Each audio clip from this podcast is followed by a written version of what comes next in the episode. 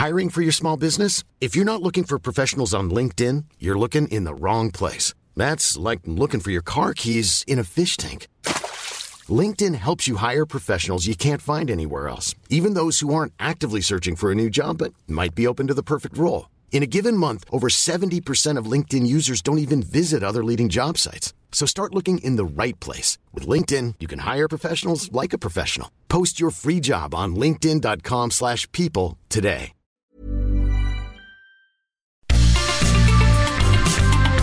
Heraldo Media Group presenta la información y el entretenimiento que usted necesita para estar enterado también en su descanso.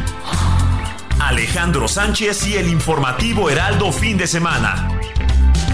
Por el Heraldo Radio, con la H que sí suena y ahora también se escucha.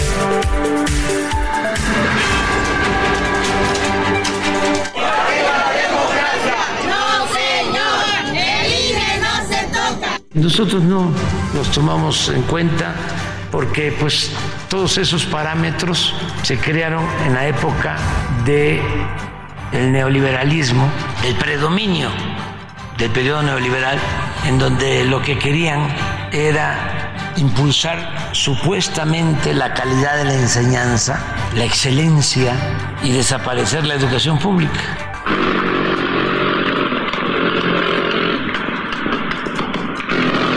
Sin una buena educación no se puede salir de la pobreza. Sin una buena educación no se puede fortalecer a la clase media.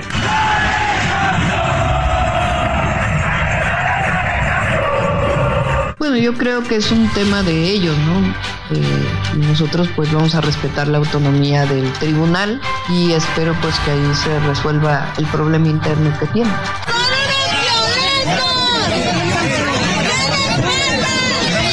A los legisladores y legisladoras les, les pido, no permitan que intereses ajenos a la procuración de justicia, dictados por intereses económicos, partidarios y que han tomado a la corrupción como un derecho, se impongan su conciencia y les dicten su voto.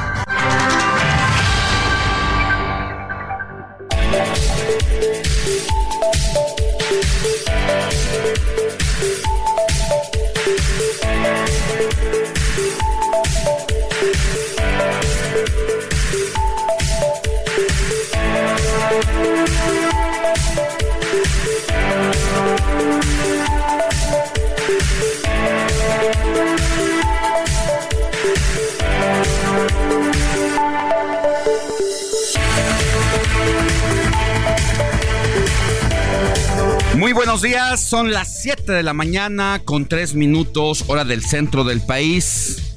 Estamos en el informativo de fin de semana de El Heraldo Radio de este domingo 10 de diciembre de 2023. Yo soy Alejandro Sánchez y a nombre de un equipo que trabaja desde anoche y durante la madrugada le venimos a informar sobre las noticias más relevantes a nivel nacional e internacional. Estamos transmitiendo en vivo desde Insurgente Sur, 1271 de la Torre Carrashi para todo el país. Y durante las próximas tres horas estaremos juntos para platicar de temas diversos. Nos está escuchando en este momento a través de la frecuencia radiofónica en la ciudad y todo el Valle de México del 98.5 de FM. Saludos hasta Guadalajara, donde nos sintonizan por el 100.3 de FM, Monterrey por el 99.7, Tampico por el 92.5, La Laguna allá en Coahuila por el 104.3 Tepic Nayarit por el 103.3, Tijuana por el 1700 de AM, saludos hasta Oaxaca por el 97.7, Salina Cruz por el 106.5 de FM, Tehuantepec 98.1, Tuxtla Gutiérrez 88.3, Chilpancingo Guerrero por el 94.7, Mérida por el 88 punto, por el 96.9 de FM, Heraldo Radio El Altiplano, que alcanza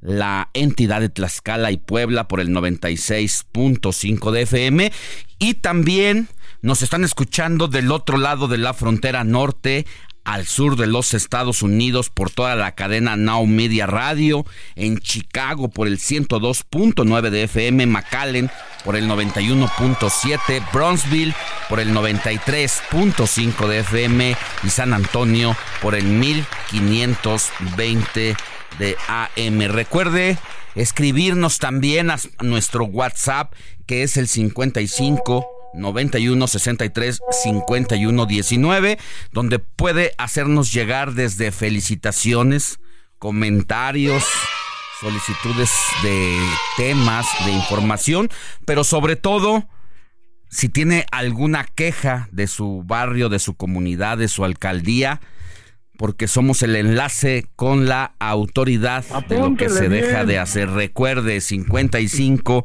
91 63 51 19 o puede seguirme a mis redes sociales en Twitter o ex en Alex Sánchez MX y amanecemos esta mañanita de domingo 10 con la llegada intensa de peregrinos que vienen de todas partes del país.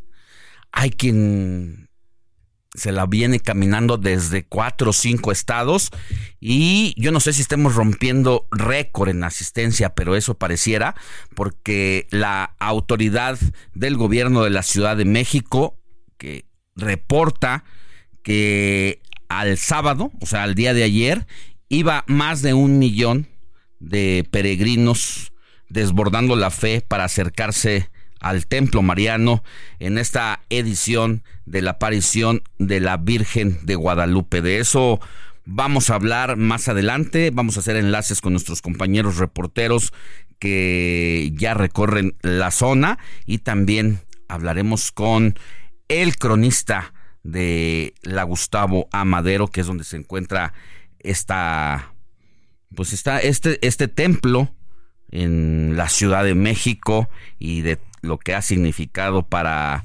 nuestro país este esta aparición de la Virgen de Guadalupe. Querida Moni Reyes, muy buenos días, qué gusto saludarte. Muy buenos días, Alex. ¿Qué tal, George? ¿Qué tal a todos nuestros amigos? Pues efectivamente, hoy tenemos ya la llegada de los peregrinos y con una temperatura, imagínate, amanecimos de 7 grados y en este momento exactamente a las 7 de la mañana con 8 minutos tenemos la temperatura de 10 grados. Se prevé una máxima de 18, así es que vamos a tener templadito el panorama. Amanecemos también con muchas noticias que ayer se desarrollaron a lo, largo del sábado.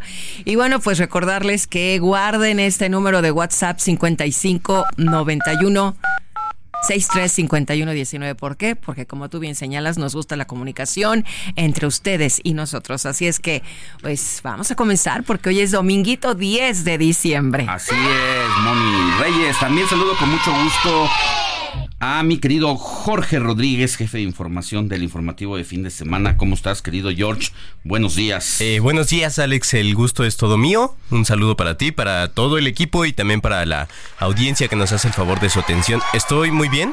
Eh, precisamente como, como comentas, hoy el gobierno de la Ciudad de México tiene preparada una conferencia para informar sobre el operativo eh, para los peregrinos que vienen a visitar la Basílica de Guadalupe. Yo yo crecí cerca de la Basílica de Guadalupe, entonces estas fechas de verdad que es, uff, no es... Ni salir. Pues sí, hay que tener, más bien hay que conocer las rutas, porque precisamente yo creo que es de lo que van a hablar, cuáles son las alternativas, pero precisamente cruzar cerca de donde está la basílica, que para los... No digo no ni salir cuando vives cerca. Sí, sí, por eso sí, sí lo puedes hacer, porque la verdad, excepto el día 12, el día del 11 para el 12, ese sí es imposible. Ahí hay tantísima gente que yo alguna vez fui a, ver cómo era la celebración. ¿Y, no me quedaron ganas de regresar. es demasiada gente. Pero eh, algo que hay que reconocer es el fervor que tiene la, gente para ir a pedir cosas o para ir a agradecer.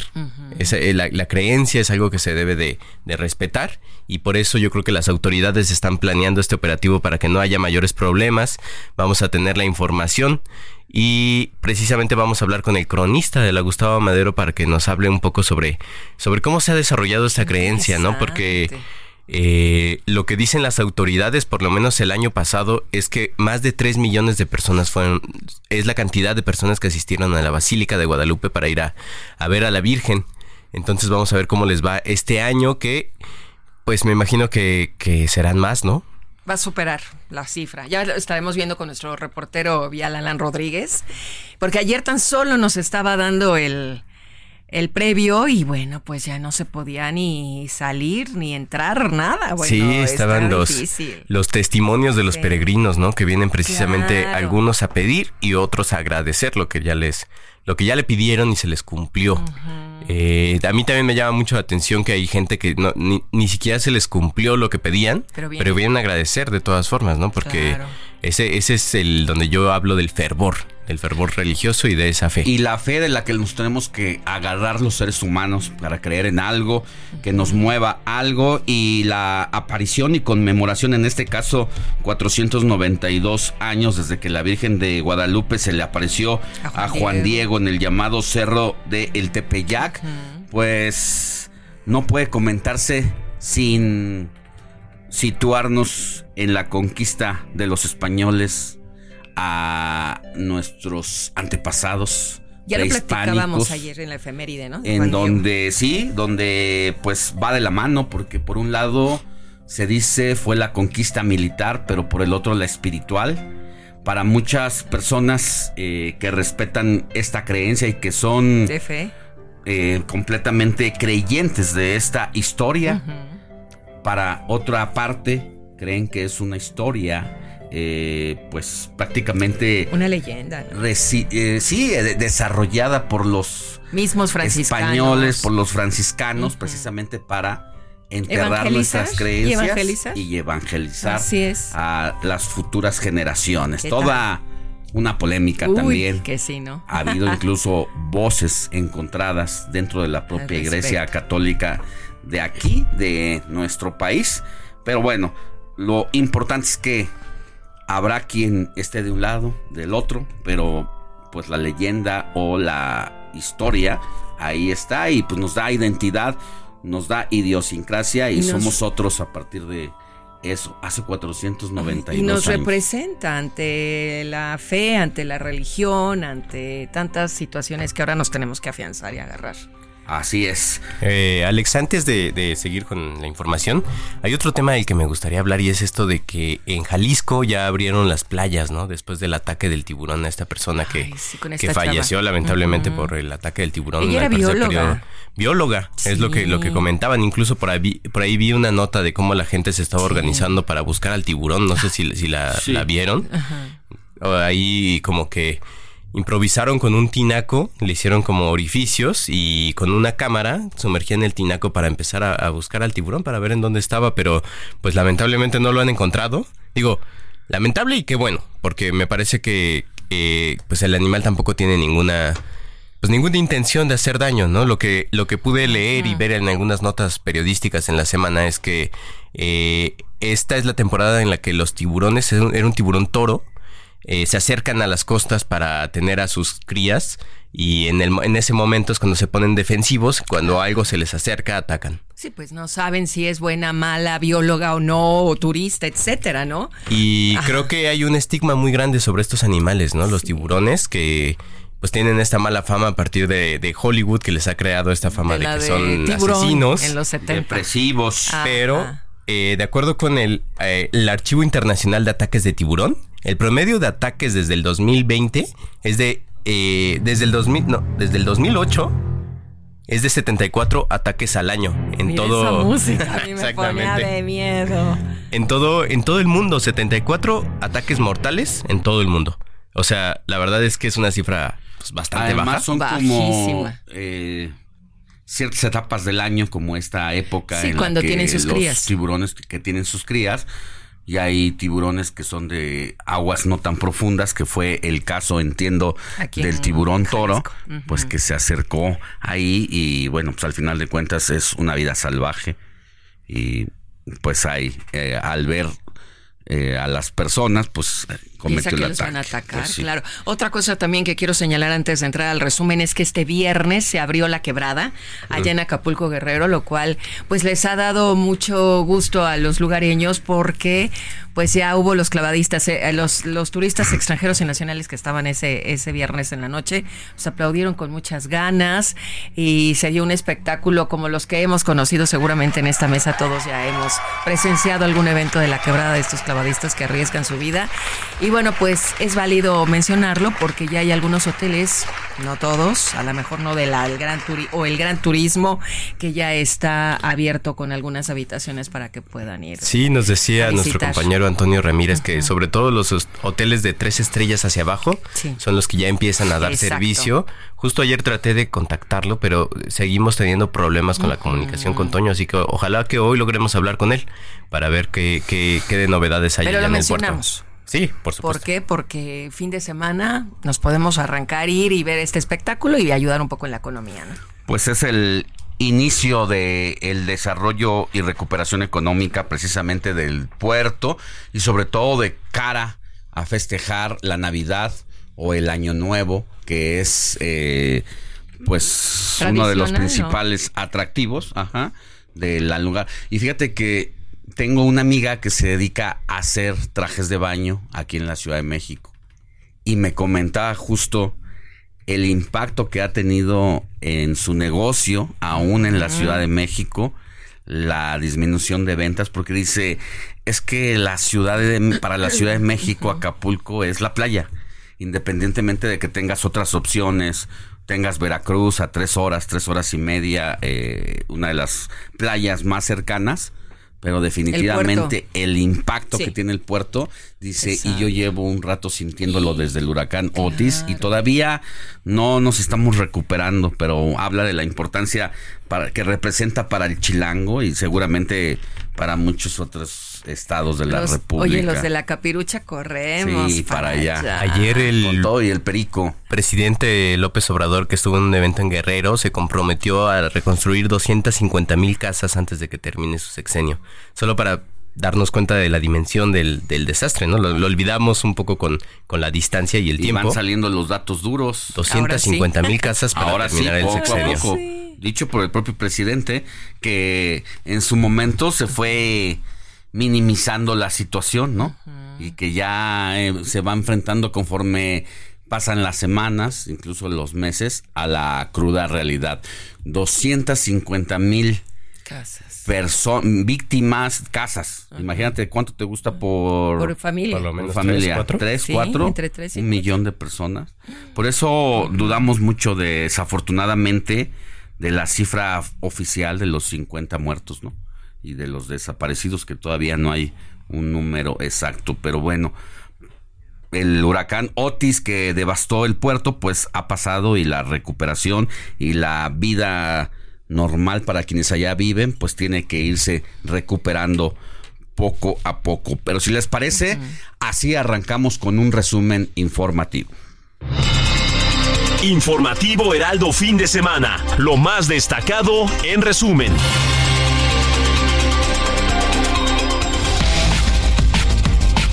Mire, le cuento que el presidente Andrés Manuel López Obrador se refirió al enfrentamiento que pobladores de Texcatitlán, en el Estado de México, tuvieron con integrantes de la familia michoacana el pasado viernes. Dijo que ya está la Guardia Nacional en la región, pero que todas las personas deben combatir la extorsión de estos criminales. Escuche al presidente. Tenemos que combatir el narcotráfico y esto que está pasando, que ayer lamentablemente se dio en el Estado de México, la extorsión, el llamado pago de piso, todo eso lo tenemos que combatir, pero entre todos pues nada más recordarle al presidente de la República que precisamente eso es lo que hicieron los habitantes de Texcaltitlán, que al verse abandonados por la seguridad pública, tanto del Estado como federal, pues sacaron sus, escopetas y precisamente combatieron entre todos, aunque de este lado también haya habido bajas, muertos de funciones, porque los abrazos no son suficientes para este grupo de criminales de la familia michoacana. Y ayer, ayer sábado, la gobernadora del Estado de México, Delfina Gómez, pidió presencia permanente, tanto de las fuerzas federales como estatales en la región. Asimismo, solicito al gobierno federal a través de la Secretaría de la Defensa Nacional, de la Secretaría de Marina, de la Secretaría de Seguridad y Protección Ciudadana y a la Guardia Nacional la presencia permanente de las fuerzas federales en la región para cuidar y proteger a nuestros pobladores. Y también ayer durante la conferencia de prensa que ofreció el gobierno del Estado de México, el, el, fiscal de justicia de ese estado, José Luis Cervantes, informó que entre los fallecidos está un líder criminal responsable de emboscadas contra oficiales en el pasado. Este grupo criminal es el responsable junto con el líder que se presume eh, fue abatido eh, el día de ayer, fue, fue, privado de la vida producto de estas de estas de estos hechos, eh, alias payaso. También este este sujeto alias payaso, Rigoberto de la Sancha, es el líder regional que se tenía identificado como el que controlaba una célula criminal en esta zona, es el que en ese momento fue, fue el responsable de estos hechos, el que dirigió las acciones y contaba con orden de aprehensión. Y mire, el presidente López Obrador afirmó que ya se acabó el modelo neoliberal en México. Esto durante un evento ayer en Pungarabato Guerrero, en el que criticó lo que dijo fue un intento de privatizar los medios de producción. Pues ese modelo es el que querían de nuevo mantener eternamente en nuestro país. Nada más que el pueblo dijo basta y se acabó ese pinche modelo. Muni Reyes. Me quedé así, sin palabras. Bueno, por otro lado, ¿qué creen amigos? Que Mariana Rodríguez, la esposa de Samuel García, se registró ayer también sábado, pero como precandidata para la alcaldía de la ciudad de Monterrey, mientras el alcalde actual, Luis Donaldo Colosio Riojas, pues va a buscar un lugar en el Senado, ambos con Movimiento Ciudadano. Y en más información, Martín Palé, líder de la Coordinadora de Organizaciones por el Medio Ambiente por un Chiapas Mejor, fue asesinado ayer al norte de San Cristóbal de las Casas, en Chiapas.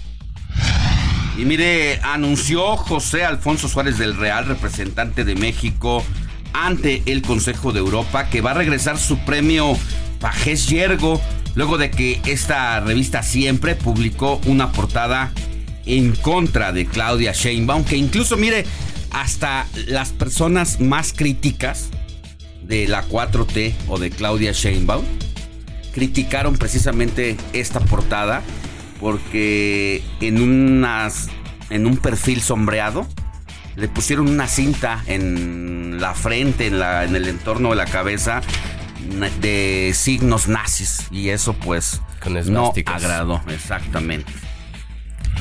Y cambiando de tema, ha tenido frío de repente en la noche, en la tarde, el chipichipi, le ensucia los carros y la ropa. Bueno, pues la Comisión Nacional del Agua pronostica que el Frente Frío número 16 Atención, va a provocar lluvias torrenciales, pero en Chiapas, Tabasco y Veracruz.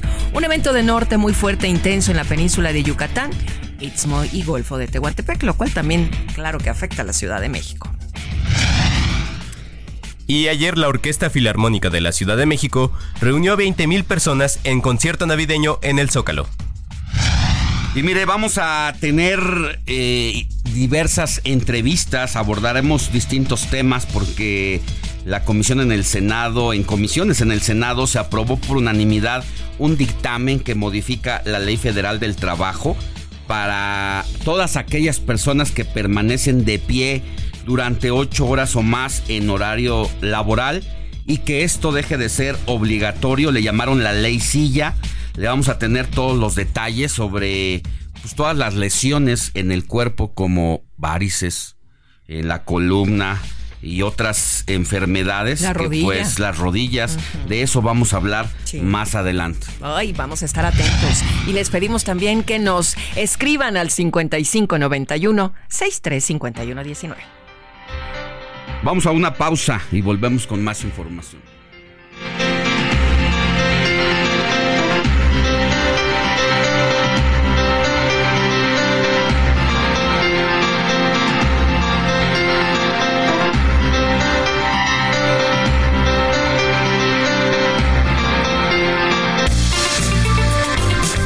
La noticia no descansa. Usted necesita estar bien informado también el fin de semana. Esto es Informativo El Heraldo Fin de Semana. Regresamos.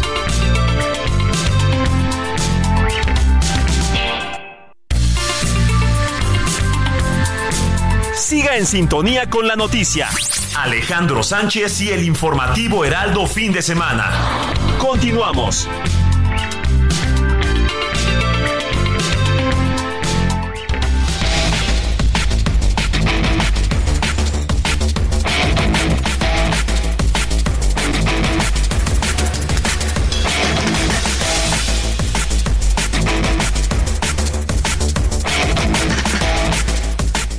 Siete de la mañana con 30 minutos, hora del centro del país. Estamos de regreso en el informativo de fin de semana y vámonos a las calles de la capital del país porque nuestro compañero Alan Rodríguez recorre las, las principales vialidades a bordo de su motocicleta.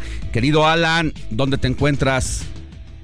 Alejandro, amigos, muy buenos días. Se solicita la atención para los servicios de emergencia en la calle Ignacio, en la avenida Calzada Ignacio Zaragoza, a la altura, a la altura de la calle Luis Jasso, perímetro del colonia Pelón Peñón Viejo. Y es que en este punto se acaba de accidentar un motociclista, se encuentra con severas lesiones y todavía no se aproximan los servicios de emergencia para brindarle los primeros auxilios. La situación ocurre en los carriles laterales de esta importante vialidad con dirección hacia la autopista de Puebla, por lo cual se pide el apoyo por parte de alguna ambulancia si es que pudiera arribar a este punto. Muy bien. Me, me imagino que comienza a verse el flujo de peregrinos justo en esa zona. Es correcto, en este perímetro de, Sí, sí. En ese perímetro de Calzada Ignacio Zaragoza también tenemos ya en estos momentos el arribo por parte de peregrinos que vienen desde distintos puntos del Estado de México, también del Estado de Puebla, por lo cual invitamos a todos nuestros amigos automovilistas a conducir con mucha precaución y a evitar los excesos de velocidad para prevenir cualquier accidente con el arribo de los peregrinos que visitan la Basílica de Guadalupe. Bueno, si te parece, querido Alan, volvemos más adelante contigo. Continuamos al pendiente, muy buen día. Buenos días. 7 de la mañana con 32 minutos, hora del centro del país. Seguimos con más información.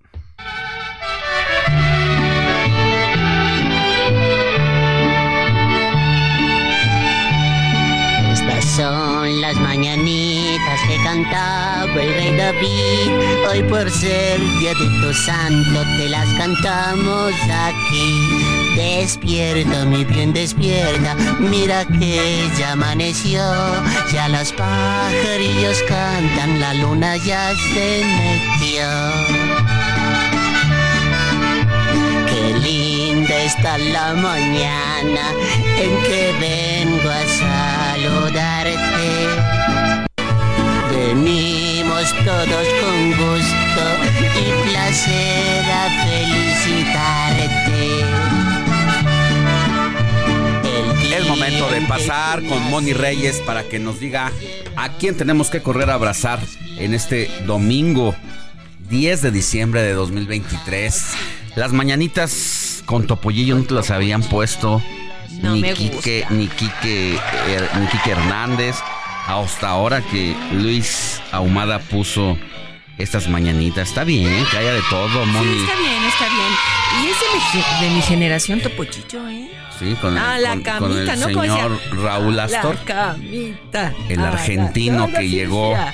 Ándale. a la Sí, televisión mexicana bueno, y ese- hizo famoso a a ra- Topollillo. a to- Mira, a mí como los ratones no me gustan, eso.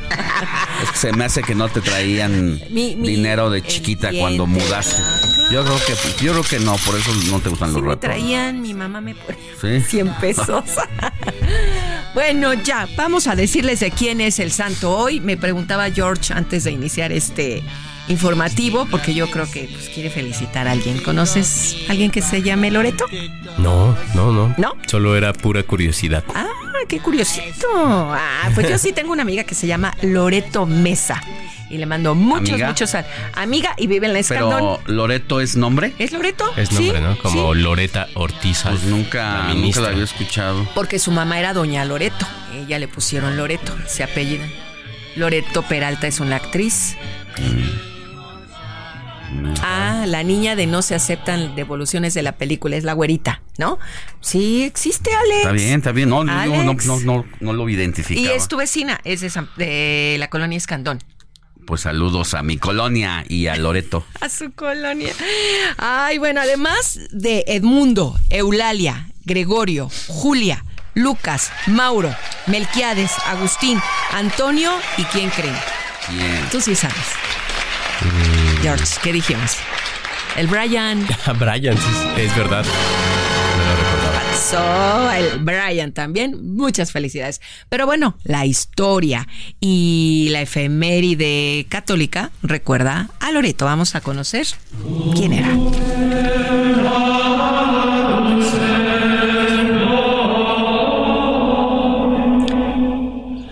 Hoy es día de Nuestra Señora de Loreto, una advocación mariana y patrona de las fuerzas aéreas y de la aeronáutica. Según la tradición, la Santa Casa de Loreto es la misma casa de Nazaret en la que se dio el anuncio del ángel y donde fue concebido Jesús y donde el Señor vivió con José y la Virgen su madre.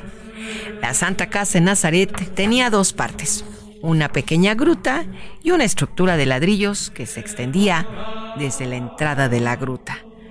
A través de los años se recuerda esta casa como la Santa Casa de Loreto, que quiere decir la Casa de Nazaret.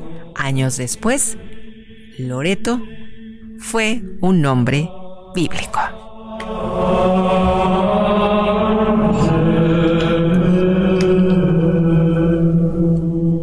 Alejandro Sánchez y el informativo Heraldo fin de semana.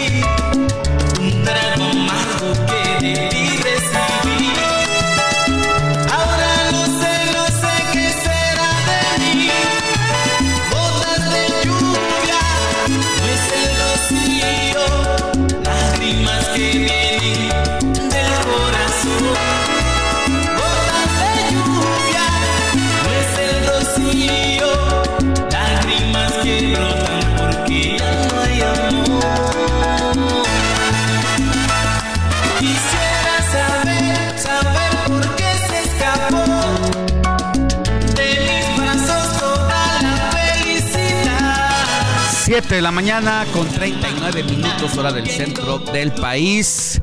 Así entramos con esta rola de salsa a las efemérides musicales con Héctor Alejandro Vieira. Héctor, ¿por qué nos traes al gran grupo Nietzsche? Así es, mi querido Alex, uno de los máximos exponentes, yo creo que en la historia de la salsa, me atrevo a decirlo sin tapujos y sin temor a equivocarme. El grupo Nietzsche, esta agrupación colombiana que prácticamente se volvió mexicana, mi querido Alex, porque eh, pues ya se quedó a radicar aquí en nuestro país. Oye, ca- ca- cada que tienes la oportunidad, nos los traes. Cada que se, ve puede, sí, son de que- los que consentidos, ¿verdad? Estás marcado. entre los lanzamientos, los aniversarios. Y hoy, hoy precisamente, mi querido Alex, fue una eh, ocasión especial. ¿Por qué? Te lo cuento y se lo cuento a nuestros amigos del auditorio. Porque ayer, justamente 9 de noviembre, habría cumplido 74 años su fundador, su líder, su compositor, don Jairo Varela. Y por eso es que lo estamos recordando. 74 años, lamentablemente él falleció ya eh, también hace algunos años por unos temas de problemas eh, cardíacos, colombiano también. Y pues como bien lo dices Alex, siempre es momento de aprovechar para poner a estos grandes de la salsa y pues en esta ocasión no nos pudimos quedar atrás. Esto que estamos escuchando, mi Ale, es Gotas de Lluvia.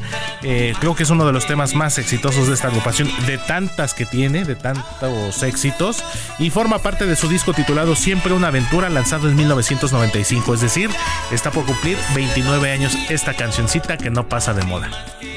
Gracias, Héctor. Regresamos contigo más adelante. Claro que sí, mi Ale. es el rocío, lágrimas que brotan porque ya no hay amor.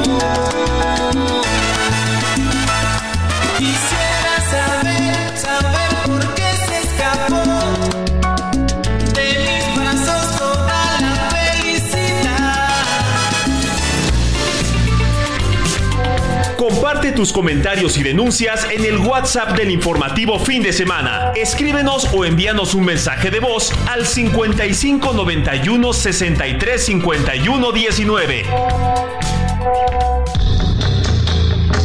Cine con Eduardo Marín.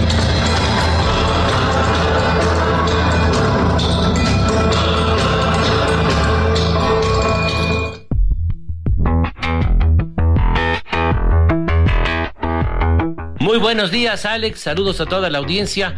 Pues al ratito vamos a platicar de una gran película que recién se estrenó en nuestras salas de cine. La finlandesa Hojas de Otoño, que es una sensible, profunda historia de hondas raíces humanas, entrañable, una historia sencilla pero sumamente valiosa. Ya la platicaremos.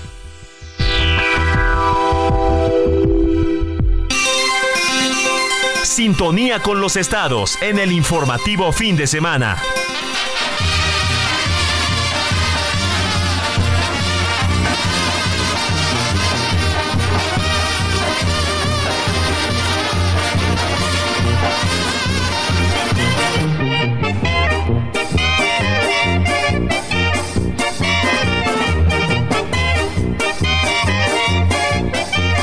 Iniciamos nuestro recorrido por la República Mexicana con nuestros distintos conductores del Heraldo Radio en distintas plazas del país. Toca turno para ir con Valdemar Mijangos, conductor de El Heraldo Radio allá en Tampico, a quien usted puede escuchar de lunes a viernes de 4 a 5 de la tarde y que en este momento nos trae lo más relevante de la agenda estatal, de lo que ha sido noticia y o será noticia en el transcurso de las próximas horas. Agradecemos que nos escuche usted allá en Tampico por el 92.5 de FM. Querido Valdemar, buenos días. Buenos días, Alex eh, Sánchez, auditorio, como lo comentas. El primer Congreso Binacional de Medicina se realizó en el Centro Cultural de Nuevo Laredo, contándose con la participación del secretario de Salud de Tamaulipas, Vicente Joel Hernández Navarro, la alcaldesa de Nuevo Laredo, Carmen Lilia Cantú Rosas Villarreal, y el mayor del Laredo, Víctor Treviño, además de funcionarios estatales y municipales. El Congreso llevó por lema Humanismo y Actualizaciones en Tamaulipas 2023 y tuvo como objetivo mejorar el panorama epidemiológico de Texas y Tamaulipas en un pacto de hermandad y cooperación para diseñar estrategias que fortalezcan la atención médica en la región. La idea fundamental de este evento es buscar las estrategias binacionales que puedan tener impacto en la epidemiología de la región. Como médicos estamos acostumbrados a que sea individual la atención, pero como servidores públicos buscamos que se dé este impacto a nivel general. Esto lo anticipó el secretario de Salud en Tamaulipas, Vicente Joel Hernández. El evento tuvo varias ponencias sobre distintos temas de vanguardia en el tema de la salud, estando invitados médicos, personal de enfermería, así como empleados de las diversas dependencias relacionadas con el tema y estudiantes. El mayor de Laredo, Texas, Víctor Treviño, reconoció la alianza existente entre Nuevo Laredo y Laredo, Texas, quienes en conjunto han trabajado por la salud pública de la comunidad fronteriza, siendo esto último prioridad del gobierno local. Por otra parte, te comento que el gobierno de Estados Unidos supervisó la flota camaronera de Tamaulipas, que tiene como sede el municipio de Tampico, a fin de cumplir con las medidas en la captura de especies y evitar daño a las tortugas marinas como parte de un plan entre ambos países a fin de certificar la industria camaronera mexicana. Aquí en el puerto estuvieron Jared Milton del Departamento de Estado y Blake Price de la Oficina Nacional de Administración Oceánica y Atmosférica, conocida como la NOAA por sus siglas en inglés, participando el titular de la CONAPESCA, Octavio Almada Palafox, y el subsecretario de Pesca del Estado, Juan Jesús Torres Hernández. Las evaluaciones tienen como fin cumplir con las nuevas normas aplicadas para el país, como al mismo tiempo dar un paso adelante en la certificación del camarón mexicano y continuar con su exportación al mercado de la Unión Americana, esto como parte de la segunda etapa de certificación del camarón mexicano 2024.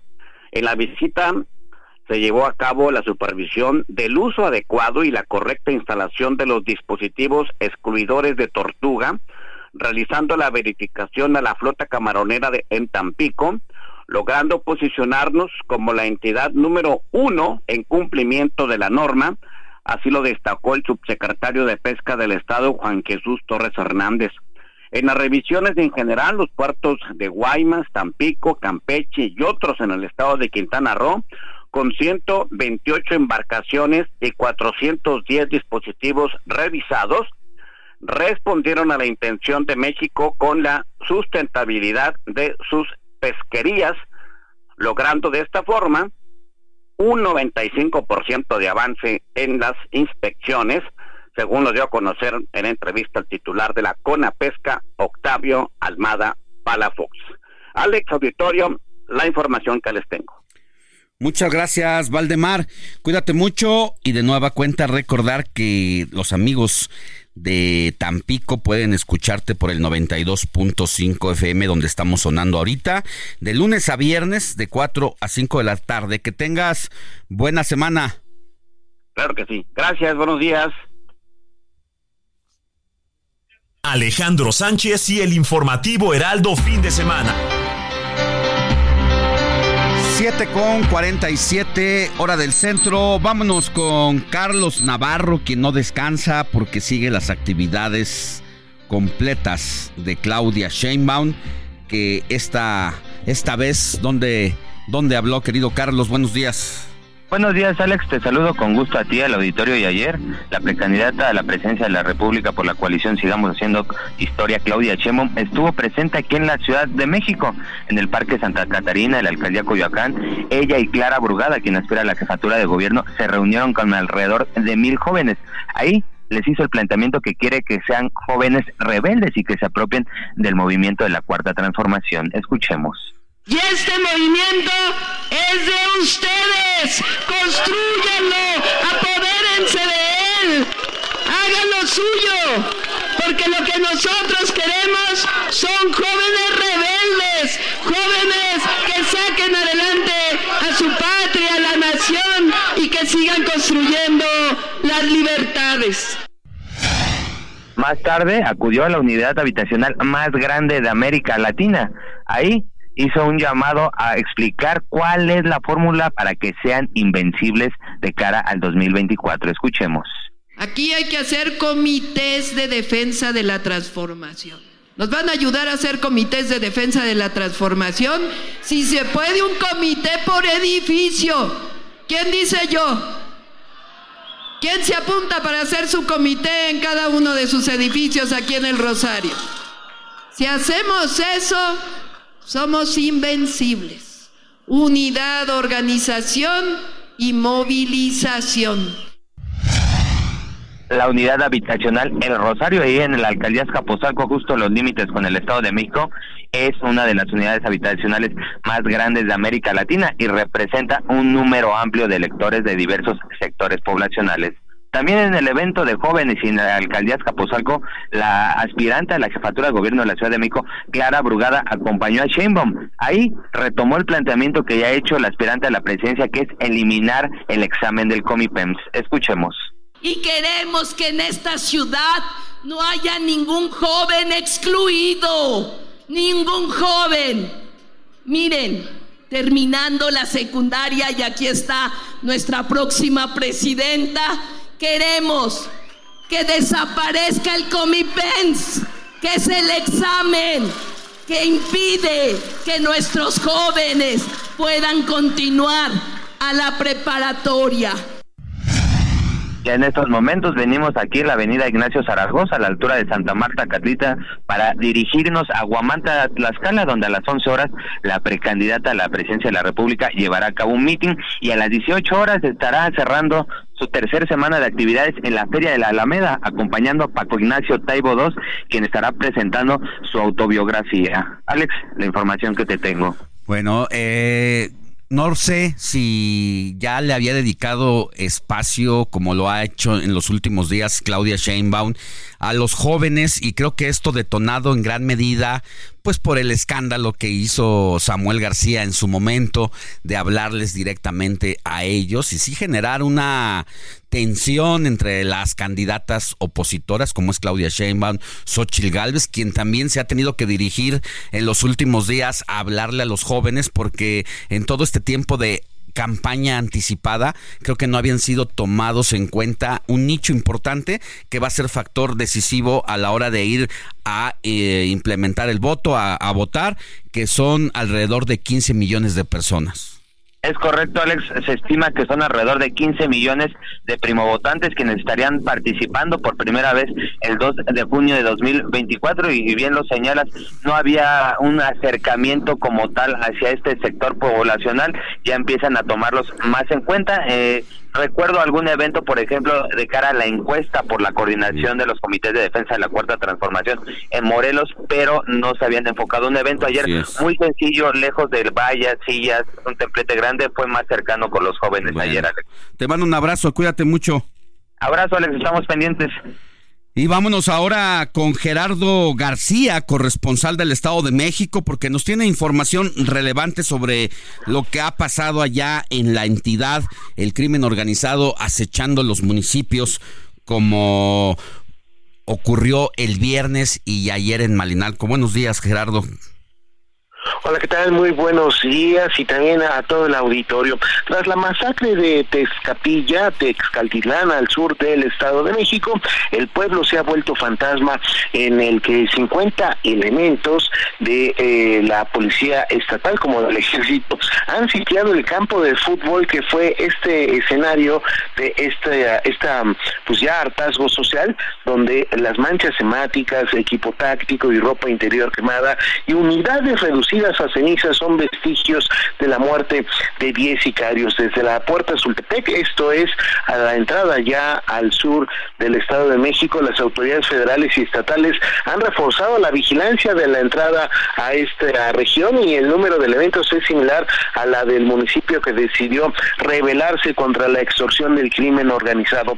Ya en la desviación a esta comunidad de Texcapilla, el silencio se apodera en la carretera y, to y en todo el entorno el ir y venir de las ramas de los árboles son perceptibles al oído y apenas un puñado de gallinas merodean el asfalto a ver qué encuentran de comer. Los hogares no registran actividad humana y solo en algunas contadas chozas se asoman los curiosos, en tanto los negocios bajaron las cortinas. A los alrededores de la cancha de fútbol, una veintena de uniformados, tanto de la Policía Estatal como Ministerial, permanecen expectantes a las contadas unidades que circulan eh, por la zona, pues no hay restricción al paso. Ya en el lugar aumentan a otros 30 uniformados que están en el resguardo de esta zona de eh, batalla, donde los integrantes de una célula del cártel de la familia michoacana no pudieron escapar de la justicia por propia mano de pobladores que se armaron con machetes, hoces y rifles viejos para defender la vida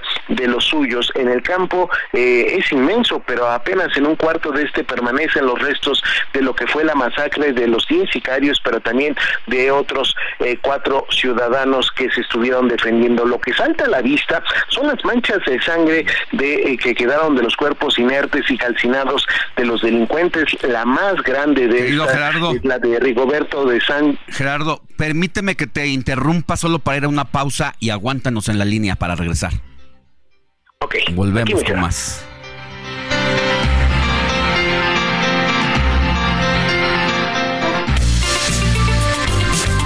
La noticia no descansa. Usted necesita estar bien informado también el fin de semana. Esto es Informativo El Heraldo Fin de Semana. Regresamos.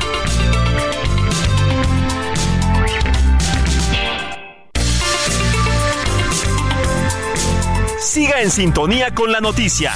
Alejandro Sánchez y el informativo Heraldo Fin de Semana. Continuamos.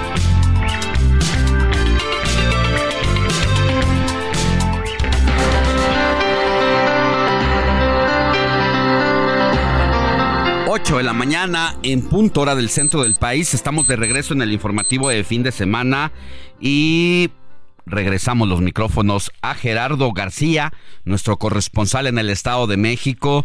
Nos relatabas, querido Jerry, cómo amanece este campo de fútbol que se convirtió en el campo de batalla entre representantes del crimen organizado que llegaron a extorsionar a los habitantes que cansados y hartos de tanta impunidad, de tanta amenaza, pues decidieron sacar sus escopetas para enfrentarse a los criminales causando bajas de ambos lados. Así es, y el campo es inmenso, pero apenas en un cuarto de este permanecen los restos de lo que fueron la masacre de estos 10 sicarios, pero también de otros cuatro ciudadanos. Lo que salta a la vista son las manchas de sangre donde quedaron los cuerpos inertes y calcinados de estos delincuentes. La más grande es la de Rigoberto de la Sánchez Santillán, quien de acuerdo a testimonios eh, murió a manos de una señora y que también él había escapado el año pasado de las autoridades de de, de justicia, sin embargo, no logró escapar en esta ocasión de la furia, de la furia y de la inconformidad de los ciudadanos. Otro de los vestigios de esta masacre es una manta blanca, así como pedazos de uniformes camuflados y equipo táctico, como lo es un casco, y se le suma ropa, boxer, calcetines, como suelas de tenis deportivos y accesorios como gorras. Además, que eh, quedaron impregnados en la tierra la ceniza y piezas mecánicas de la camioneta clonada como la milicia y lo mismo de otras eh, dos unidades. Los 50 elementos de la Policía Estatal y del Ejército han permanecido más de 24 horas en el sitio sin tener acceso a comida, por lo que la tarde de ayer, eh, sábado, cuando hicimos este eh, reco- recorrido, eh, aprovecharon la llegada de una camioneta dispensadora de pan para comprar y tomar eh, fuerzas y eh, durante toda la noche también compartir que estuvieron eh, lanzando alertamientos de un supuesto intento de agresión por parte del crimen organizado, aunque las autoridades hasta este momento no han hecho mención, aunque también reconocían que eh, después de las 10 de la noche del viernes también tuvieron ese alertamiento y desplegaron todo un dispositivo de seguridad que no fue necesario actuar porque posteriormente no sucedió nada y que la permanencia precisamente de estos elementos tanto de la policía estatal como del ejército han inhibido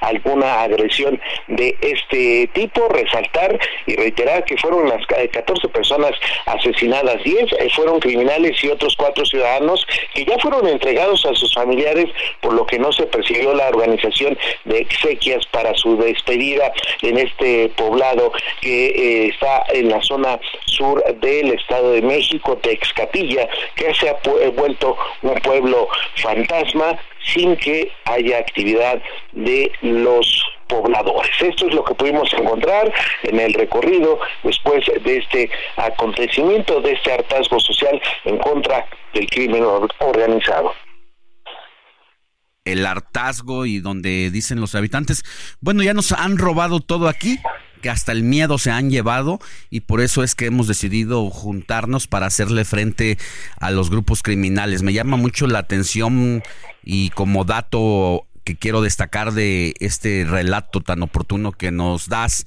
en el informativo de fin de semana de estas camionetas clonadas que son aparentemente de la milicia y que precisamente estos 10 sujetos que fueron abatidos por los pobladores enardecidos, pues también eh, llevaban uniformes del ejército mexicano y que han quedado expuestos precisamente por el, la rebeldía de los campesinos y de los ciudadanos que se unieron para enfrentar a los criminales. Y uno se pregunta cuántas patrullas más, cuántos criminales vestidos de soldados pululan no solamente en el Estado de México, sino en todas partes del país. Recordar que estos sujetos y estos líderes criminales que fueron abatidos por los vecinos Mm, son representantes de la familia michoacana,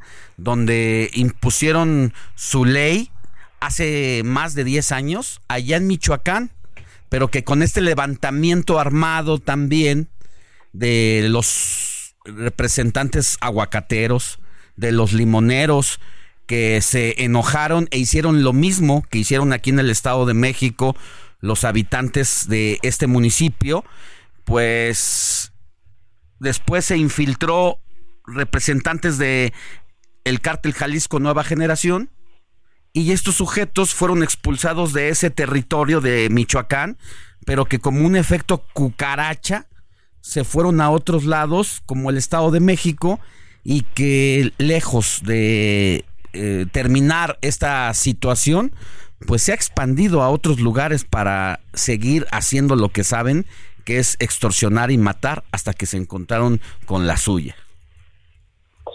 Sí, esta zona sur de Mexiquense, como bien lo indicas, eh, controlada por este grupo criminal, este cártel, la familia michoacana, ya desde hace eh, décadas, eh, en donde han abarcado su operación delictiva precisamente con la extorsión y cobro de derecho de piso, así es como ellos han ampliado sus actividades y por las que todo este año, eh, por esta este cártel, la Fiscalía General de Justicia del Estado de México eh, llevó eh, aseguramientos importantes, golpes a su estructura, sin embargo estos municipios al estar en la zona sur están olvidados, en donde prevalece precisamente la actividad agrícola y donde la, la, mayoría de la población está en situación pues crítica en cuanto a su nivel de ingresos y también de desarrollo y es ahí donde hacen campo fértil y precisamente abusando de la ausencia de las autoridades, eh, precisamente ellos eh, intentaban ahí en Texcaltitlán imponer eh, su ley, sin embargo se encontraron con la justicia, la justicia de propia mano de los pobladores. Y mientras el presidente de la República decía hay que combatir el crimen organizado entre todos, ciudadanos y autoridades. Mientras eso pedía el presidente, que a su vez la gobernadora le pedía ayuda al presidente, pues integrantes de la familia ahora tomando por asalto Malinalco también. Sí, también se reportó precisamente este eh, enfrentamiento, eh, precisamente en donde se dio eh, eh, este choque y posteriormente huida de este de personas armadas y posteriormente aseguraron una camioneta en del otro lado de, la zona sur, Malinalco, pueblo mágico también y que no pasó a mayores, se dio ese reporte por parte de las autoridades y derivado lo que reportaron la Secretaría de Seguridad del Estado de México de estas acciones eh, operativas ya implementadas con este reforzamiento, con esta solicitud de que exista eh, la permanencia de las fuerzas eh, federales en esta región para dar protección a la población donde en ningún momento eh, se, eh, pues se les, en todo momento más bien se les protegió a estos eh, pobladores y se hizo ese compromiso de continuar dándoles seguridad, pero también estabilidad en la región eh, sur. Te mando un abrazo, Gerardo García, corresponsal de El Heraldo allá en el Estado de México. Y por favor, cuídate mucho. Muy buenos días y seguimos en, en esta cobertura y también en otros temas. Esto es Noticias a la Hora. Heraldo Radio le informa.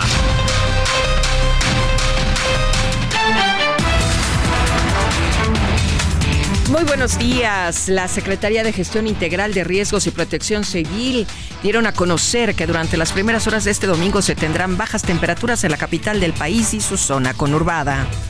La mañana de este sábado fueron atacados unos elementos de la Agencia Ministerial de Investigación Criminal en Ciudad Obregón, Sonora, quienes repelieron el ataque logrando abatir a tres presuntos delincuentes, aunque un elemento de la Policía Municipal perdió la vida a consecuencia de estos hechos.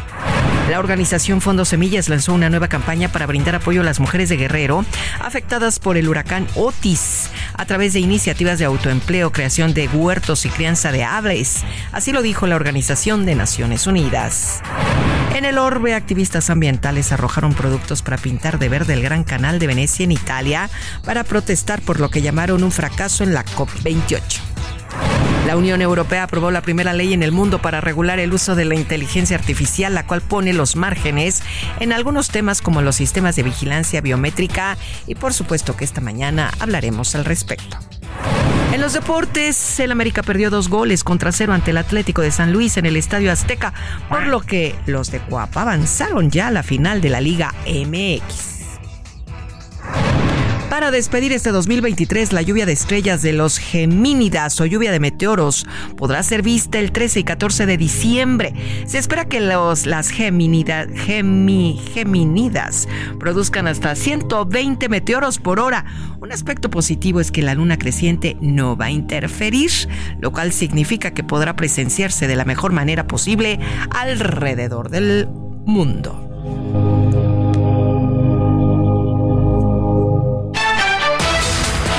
En este momento enlazarnos con nuestro reportero vial Alan Rodríguez, quien se encuentra en la zona del mercado de Jamaica, aquí en la capital del país. ¿Cómo estás, Alan? Buen día.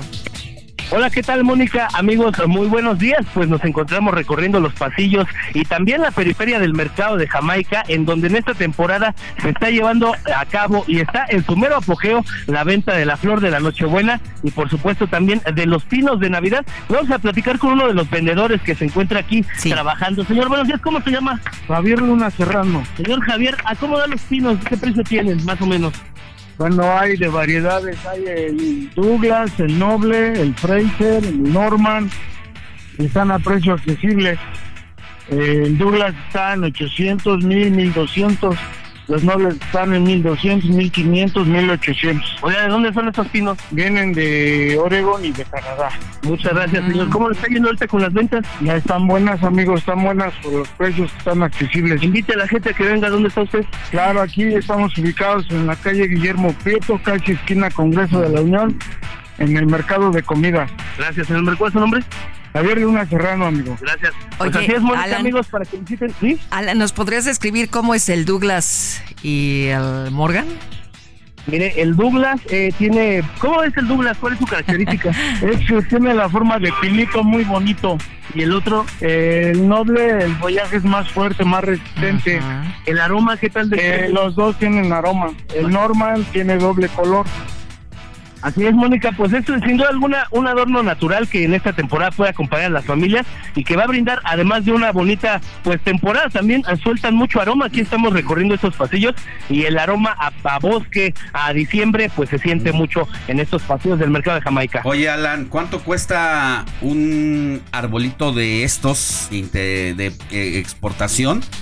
Y, Ya lo estaba platicando. Sí, Y el si señor, hay nacionales, porque tengo entendido que aquí en Tlalpan eh, se cosecha toda esta temporada y hay también en Ameca Meca. ¿Cuál es la diferencia entre el, el internacional y el nacional? Te paso, ¿hay árboles nacionales aquí en venta? Sí, también son de raíz. ¿Y esos eh, por qué no se ven tanto? Porque está, eh, son de raíz, eh, no tienen aroma y pues Ah, ok. no somos malinchistas, pero nuestra naturaleza está muy feita. Ay, Dios. Ay. Pues vámonos, Alex y George, por el Douglas, ¿no? El, el- va aquí por el Douglas. Entonces, ¿cuánto nos dijiste que cuesta? 1800. 1800. ¿En cuánto está el árbol? sí? Es de- eh, va dependiendo del tamañito del pino, lo cotizan por la altura. Ya. Uno más o menos. Hay de 600, 800, 1000, 1200, 1500. 1500 amigos, unos muy grandes que podemos ver con un gran follaje y que ya nada más faltarían los adornos que aquí mismo también se pueden comprar. Ya tienen el olor. Alan. Muchas gracias, Alan Rodríguez. Continuamos al pendiente, muy buen día. Abrazo, buen día. Gracias. Esto fue Noticias a la Hora. Siga informado, un servicio de Heraldo Media Group. Alejandro Sánchez y el informativo Heraldo fin de semana.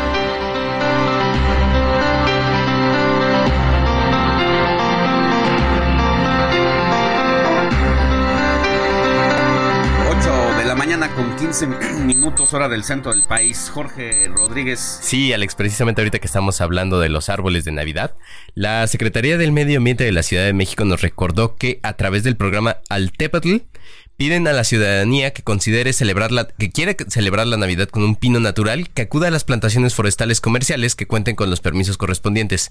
Productores de allá de San Miguel Topilejo eh, nos recuerdan que hay plantaciones naturales allá en San Miguel Topilejo en la alcaldía Tlalpan y comentó que a través de Reforestalia los visitantes tendrán la, oportunidad de rentar uno de los 300 árboles de Navidad que tienen maceta. Esta es una nueva eh, modalidad. Se dieron cuenta de que se necesita sustentabilidad en este, en este modelo de producción para que si tú quieres un arbolito lo puedes rentar en maceta, tenerlo en tu casa unos 20, 25 días. Ellos eh, lo, lo retoman, van a tu casa por este arbolito y lo recuperan para volverlo a reforestal. Reforestal. como dice el. Con raíz, no sé, la verdad es que yo no sé si tenga el mismo olor o no, pero por lo menos es una opción que es un poco más sustentable. Pues sí, porque no matas al árbol, no lo extraes de pues, del hábitat, ¿no? Que es la tierra y aunque se mueve en una maceta, pues al final de cuentas está ahí, eh, pues de manera permanente. Por eso lo es la, la renta, ¿no? Así es, la Por- renta de entre 20 y 25 días, van a tu te lo casa, llevas el- lo regresan y lo 7 de vuelven, a, enero. lo vuelven a plantar. Está buena esa idea, pero yo me voy con el Morgan. Me gustó el olor. No, ya no le tengo que echar aerosol a la Bueno, casa. y, y también está pues, la otra opción, que son los artificiales que puedes guardar en tu bodega Es lo o ideal, en una cajita. Es lo ideal. Y pues también Apúntele evitas eh, precisamente pues que haya este tipo entre si reforestación o no, entre Para cuidar el ambiente extracción, excelente. pues yo creo que cada vez y cada vez los diseños son más padres y muy parecidos a lo natural. He de decirles que llevo años con un artificial blanco y no Sí. lo cambio, me encanta. Ya, mira. pues ahí están las opciones para los árboles de Navidad, que yo creo que ya hay que meterle velocidad porque si no Ya, se disfrutan debido- menos, ¿eh? Yo desde ya el a 15 esta de altura, noviembre. ah, está, mira. Ya, Muy bien, para disfrutar lo más que se pueda. Ok. Vamos a mensajitos, Moni Reyes, ¿tienes? Sí, por supuesto, 55 91 63 51 19. Nos escriben respecto a lo que platicábamos, ¿se acuerdan de, de Juan Diego, no? De la Virgen que se le apareció y todo. Buenos días, oigan, entonces todos los estudios que se afirman han hecho al ayate y la duración del mismo de 500 años son puras patrañas. No, pues no estamos diciendo eso, ¿verdad? Finalmente es tradición católica, es la historia lo que No, lo y estamos platica, platicando y las distintas versiones que hay en Ujú. torno a. Así es, así es. Bueno, por otro lado también nos está saludando Carlos Gómez, dice, Alex, buenos días, deben ser más selectivos con lo que dan como noticia, pues construir 250 mil casas son otra mentira. Dime si ya hizo sus 2.500 sucursales del Banco de Bienestar o veremos si la farmaciotota estará el 31 de diciembre. Dime si la refinería ya surte gasolina o si el gas bienestar ya está en todos lados. Solo es una parte de lo que han prometido. Ojalá leas este mensaje. Muchas gracias. Pues definitivamente la, la refinería de Dos Bocas, más bien refinería Olmeca, como le, le titularon, todavía no produce petróleo, efectivamente, todavía no lo refina, pero la noticia es la que nosotros le estamos informando, ¿no? Sin sesgo de ningún tipo de, de preferencia Sí, o pues que es esté en contra. Eso es lo el que dijo el presidente. Para el Y final de su sexenio informamos. reconstruirán 250 mil casas. Si lo hace o no, ya, nos ya lo estaremos informando. Claro que sí, muchas gracias. Excelente domingo, Alejandro, Mónica, Héctor, Jorge. Es un gusto escucharlos como todos los fines de semana. Me encanta su ambiente en cabina. Se nota que se la pasan muy bien. Soy José Ricardo García Camarena del Estado de México. Saludos al Estado Muchas de gracias también. Bueno, por otro lado nos está escribiendo a Antonio de Harvard. Dice, saludos Alex, Moni, George, todo el equipo, pues a comerse un buen tamal y un atole para este frío y muchas gracias por darnos información oportuna y continuemos en este viaje para la siguiente vuelta al sol. Vuelta al sol se me imagina que es su cumpleaños o algo así, ¿no? Porque generalmente felicitas a que te vaya bien en esta nueva vuelta está al sol. acabando el año, ¿no? Ay, No lo puede sé. ser. A ver, dice Spielberg creó el terror, pero en caso de periodo no es recomendable que las mujeres no entren al mar, ya que los tiburones cuentan con un olfato de varios kilómetros y es su naturaleza de supervivencia. Pero así es la vida de irónica. Eh, por cierto, ahí les di un dato incorrecto, me voy a corregir. Eh, les había dicho que eran 74 ataques mortales en promedio, son muchos menos, de acuerdo con el Archivo Internacional de Ataques del Museo de Historia Natural de Florida. Son 57 ataques no provocados, o sea, de gente que no estaba jugando con un tiburón. 57 ataques en todo el mundo y solo 5 fueron fatales. Fueron dos en Sudáfrica, dos en Egipto y uno en Estados Unidos, esto en el 2022. Dios mío, y aquí en México, bueno, ahora, ¿no? Sí, lo veremos el próximo año probablemente. Claro. Buenos días, Alex Moni, todo su equipo. Es una bendición y placer volver a saludarlos en este nuevo día. Nos manda una foto del Parque Fundidor allá en Monterrey. Ya saben de quién estoy hablando, De ¿verdad? Vicky, por de nuestra amiga Vicky. Dice, son mi compañía cada fin de semana. Vicky, muchas, muchas gracias. Y también tú eres nuestra compañía. Tenemos más mensajes, Alex, pero pues tú dime, ¿eh? Si Uno sigo más, leyéndolos. uno más. Uno más. Ay, ay, ay. Dice: Hola, Alex, Jorge, Héctor, Moni, todo el gran equipo del Heraldo. Los saludo como siempre, sintonizando los fines de semana en línea. www.elheraldodemexico.com.mx, por supuesto, acá en donde? En Guatemala. En Guatemala no estamos pasando muy bien estos días por los políticos que se aferran al poder, así que esperamos días mejores. Mi nombre es Ricardo y saludos, amigos mexicanos. Saludos y que se resuelva esa crisis Ay, saludos a Guatemala tan bonita. Claro, muy buenos días, saludos y hay que poner arbolito, creo que hay para todos los presupuestos. Gracias, gracias por su noticiero. Irma de la Benito Juárez. Saludos. Muchas Bueno. gracias, tenemos más por. Volvemos más adelante, Moni. Sí. Entrevista. Informativo fin de semana.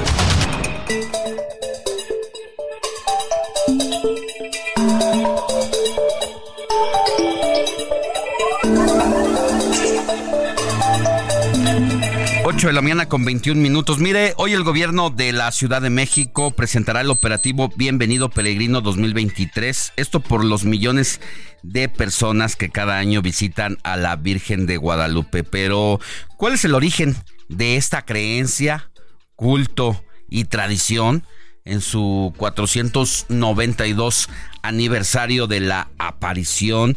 De la Virgen Morena.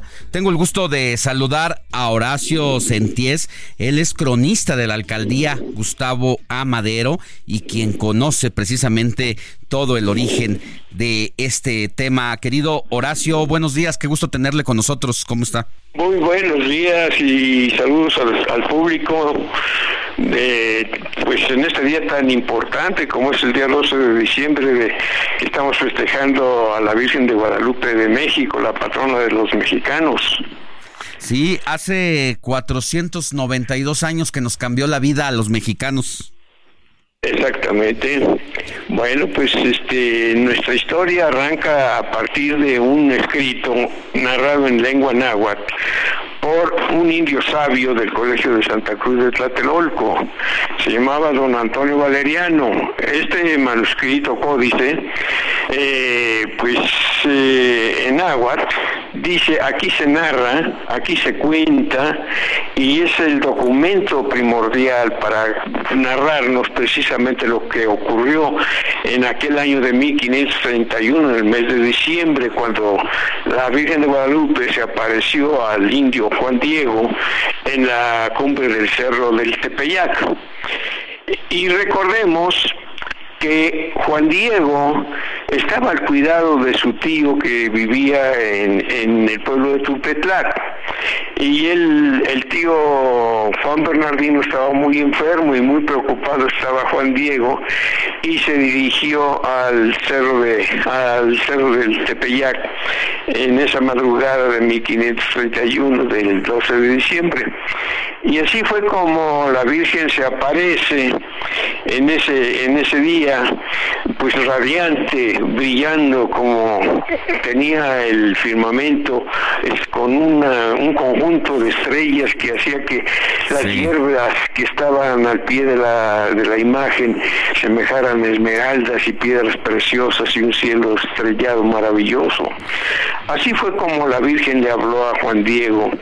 Y Don le pidió- don Horacio, eh, para quedarnos en suspenso, nos aguanta tantito, tenemos que ir a un corte y nos da la siguiente parte de la historia al volver. Sí, claro que sí.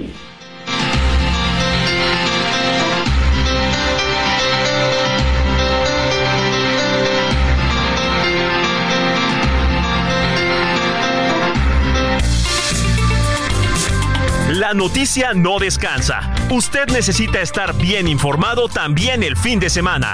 Esto es Informativo El Heraldo Fin de Semana. Regresamos.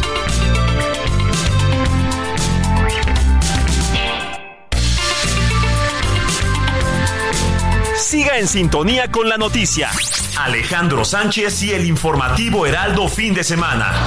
Continuamos.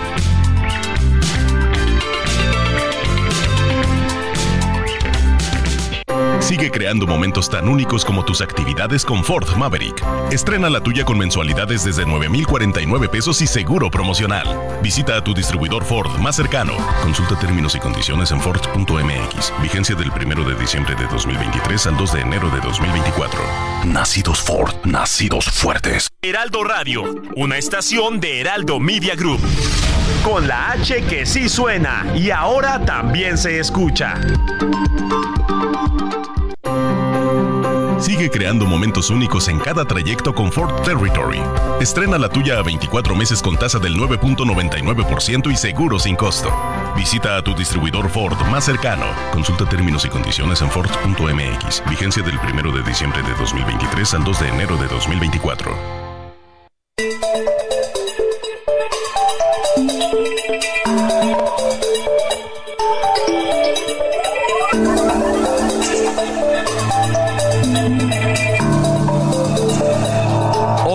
Ocho de la mañana con 31 minutos, hora del centro del país. Platicamos con Horacio Senties, cronista de la alcaldía Gustavo Amadero, y nos hablaba sobre la aparición de la Virgen de Guadalupe en el cerro del Tepeyac. Horacio. Pues sí, una vez que está Juan Diego en presencia de la Virgen, ella le dijo que le pedía de la manera más atenta que fuera a ver al señor obispo de México, a Fray Juan de Zumárraga, y que le dijera que era su deseo que ahí se le construyera un templo. Y pues Juan Diego cuando va a ver al señor obispo, el obispo no le creía lo que le estaba contando. De tal suerte que el mismo obispo le pidió a Juan Diego que le llevara una muestra de la aparición. Y fue así como Juan Diego, eh, pues ya de regreso hacia Tulpetlac para ver a su tío Juan Bernardino, nuevamente aparece la Virgen y, y le dice a Juan Diego, ¿qué pasó? ¿Qué te dijo el señor obispo? Le dijo, pues no me creyó, dice, quiere que le envíe un, una prueba de tu aparición. Y así fue como la Virgen le dijo que le llevara unas rosas que envolviera en su tilma al señor obispo como muestra de su aparición. Y fue así como de regreso nuevamente Juan Diego a ver al señor obispo en su presencia al extender la tilma, pues aparece el estampado de la Virgen de, de- Guadalupe y desde ese momento ya creyeron todos los que estaban ahí en el obispado. De tal suerte que ese fue el motivo para que el señor obispo le dijera a Juan Diego, "Deme- dame el lugar preciso en donde quiere la, la Santísima Virgen que se le construye su templo. Y vinieron hacia el Tepeyac y ahí fue donde precisamente se construyó su primera ermita, una ermita insignificante. Era de adobe con una como techo, una enramada y pues la tilma de Juan Diego colgada en la pared nada más. Era mucho, muy insignificante la, el primer aposento de, que se le construyó en escasos 15 días. Pero fue así como para el año de 1556 el arzobispo primado de México ya, este don Alonso de Montúfar, decidió construirle un aposento ya bien obviado, muy bonito, y así fue como se colocó ya la Virgen en un lugar principal, y ahí floreció una cofradía de mineros, de tal manera que don Alonso de Villaseca y don Domingo de Orona decidie- decidieron donarle una, una imagen de tamaño natural para que lo tuviera ahí la Virgen, una, una Virgen eh, de tamaño natural en, en oro y plata y piedras preciosas. Así fue como empezó a florecer precisamente el culto de Nuestra Señora de Guadalupe a partir del año de 1556. De tal suerte que con el paso de los años hubo necesidad Millions of people have lost weight with personalized plans from Noom, like Evan, who can't stand salads and still lost 50 pounds. Salads, generally, for most people, are the easy button, right? For me, that wasn't an option. I never really was a salad guy. That's just not who I am. But Noom worked for me. Get your personalized plan today at Noom.com. Real Noom user compensated to provide their story. In four weeks, the typical Noom user can expect to lose one to two pounds per week. Individual results may vary. Necesidad de construirle ya verdaderamente un... Bueno, estas primeras dos ermitas se hicieron en, la- lo que es ahora la sacristía de la capilla vieja de los indios. Es una, es una iglesita pequeña que se encuentra entre la capilla del Pocito y el convento de capuchinas de la Villa de Guadalupe. De tal suerte que pasaron los años y ya para el año de 1609 se le construye un nuevo, un nuevo aposento a la Virgen, pero se le llamó la capilla artesonada porque tenía un artesonado hermosísimo y la imagen se colocó en la parte principal con ocho esculturas de tamaño natural bañadas en oro y plata de las mujeres más célebres del Antiguo Testamento, el rey David y San Juan Bautista y las tres virtudes teologales, así como el techo que se le puso una, una, un emplomado fue realizado por Vital Moctezuma. Así fue como fue creciendo poco a poco el culto maravilloso de, del santuario de Nuestra Señora de Guadalupe, al que concurrimos pues casi siempre y estamos los que vivimos aquí cerca pues tenemos a, a la Virgen de Guadalupe siempre presentes.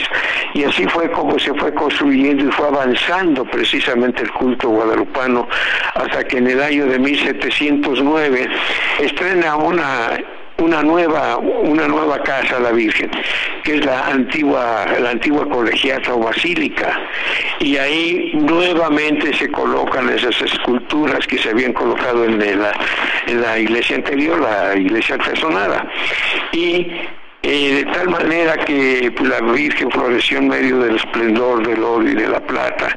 Y así esta antigua basílica que consta de tres naves, la parte, en la parte central para llegar hasta el altar, pues tenía una balaustrada hecha en plata realizada por un orfebre de nombre Eugenio Batán pero con el tiempo esta balaustrada se fundió y se colocó en la reja del Santísimo Sacramento, una, una reja de estilo rococó bellísima que, que está ya pues pegada al, al museo, al museo de la, de la antigua basílica, que pues queda recomendable que todos los peregrinos que vienen a visitar a la Virgen pues visiten este museo para que puedan contemplar pinturas de pintores mexicanos como, como Cabrera, como tantos otros pintores que pueden estar observando en este museo y pues también los exvotos guadalupanos que se dan por el pueblo con motivo de pues algún milagro recibido por la imagen por la Virgen de Guadalupe. Eh, don Horacio, creciendo todo este espacio. don Horacio, una, una preguntita y yo me perdí. Eh, le saluda Jorge Rodríguez, jefe de información de este espacio. ¿El museo entonces es en la antigua basílica que nos comentaba o cuál es el museo? Sí, en el museo. El museo está en la antigua basílica, en la parte posterior de, de donde está el altar.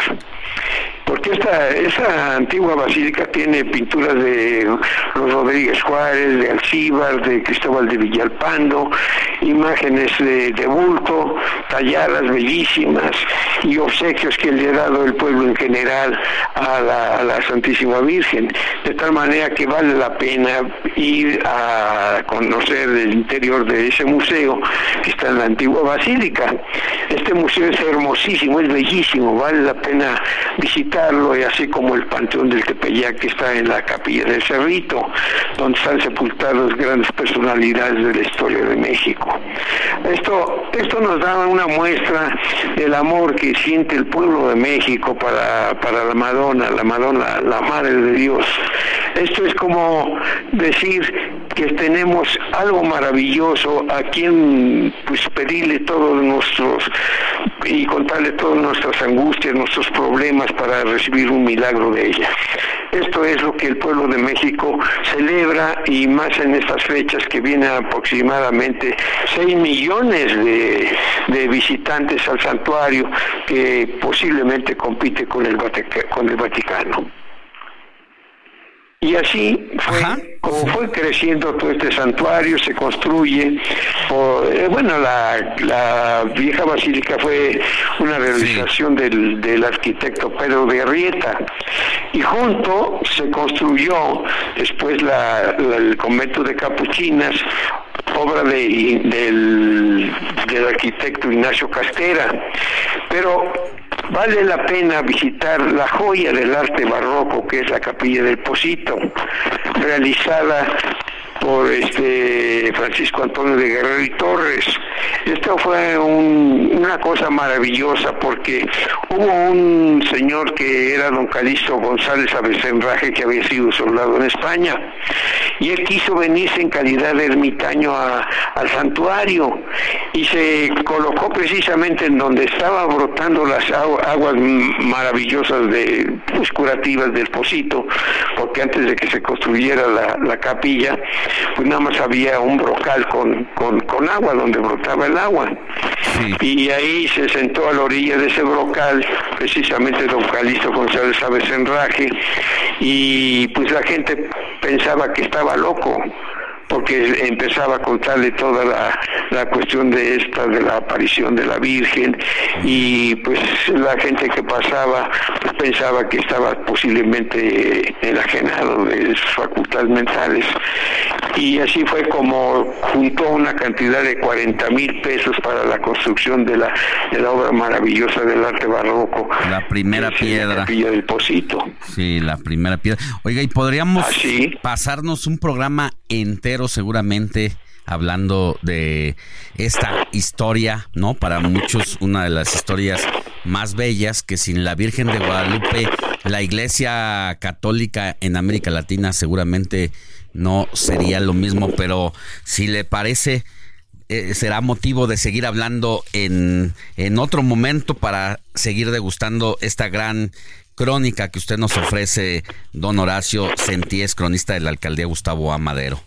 Le Con mucho agradecemos gusto muchísimo. y, y pues vengan a visitar la Villa de Guadalupe, ¿verdad? Sí, ahí estaré, ahí estaremos y ahí estará seguramente mucha gente, más de 3 millones de peregrinos que vienen de distintas Pues, partes del son país. De, de las tierras más alejadas de aquí del centro de, de la República, porque vienen incluso del extranjero, ¿verdad? Sí. Le mandamos un abrazo, que tenga muy buen día y gracias por compartirnos esta charla. Pues para servirles ¿sí? y con gusto. Hasta luego. Hasta luego. 8 de la mañana con 42 minutos, hora del centro del país. Seguimos con más información. Cine con Eduardo Marín.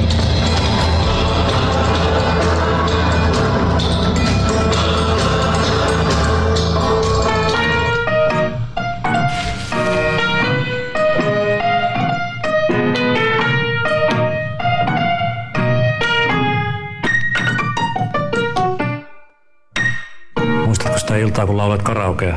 Siinähän istuu ne kaksi naista. Tapasin sen pienemmän myöhemmin. Mentiin melkein naimisiin.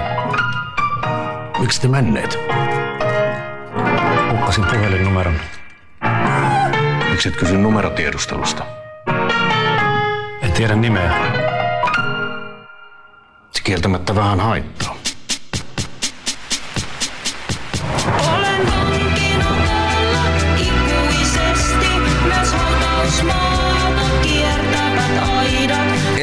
De hablar de cine con mi querido Eduardo Marín. ¿Cómo estás, Lalo? Buenos días. Buenos días, Alex. Gusto en saludarte. Saludos a toda la audiencia. Pues mira, hoy vamos a platicar, a recomendar una película para que la gente se anime a salir a las salas de cine. Una película que se estrenó este fin de semana. Eso sí, en pocos cines, pero que es una experiencia valiosa, yo diría hasta entrañable.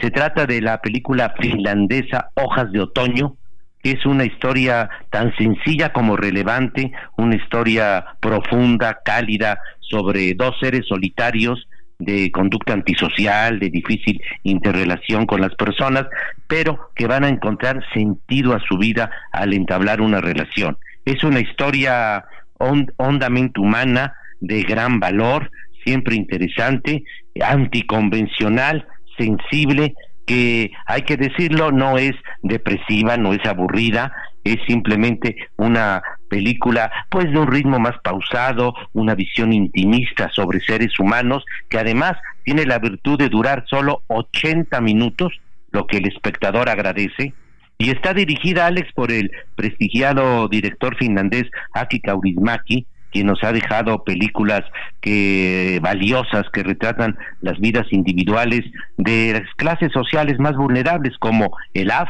el Puerto de la Esperanza y Un hombre sin pasado.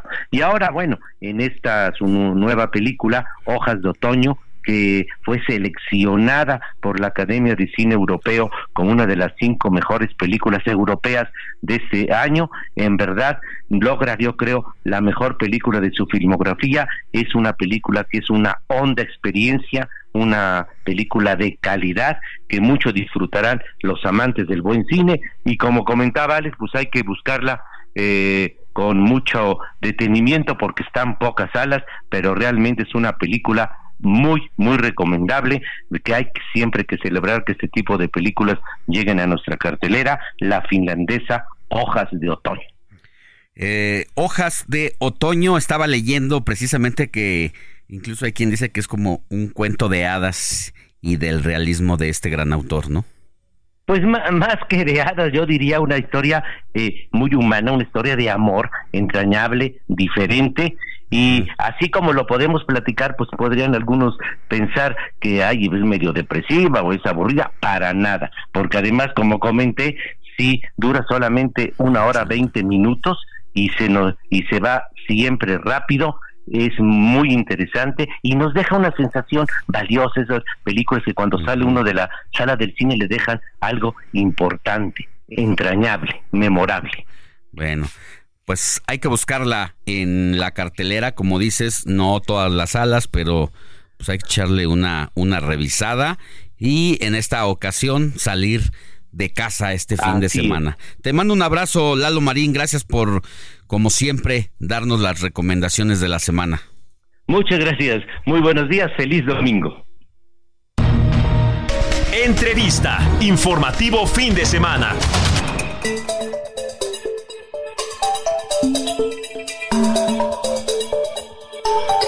Jorge Rodríguez.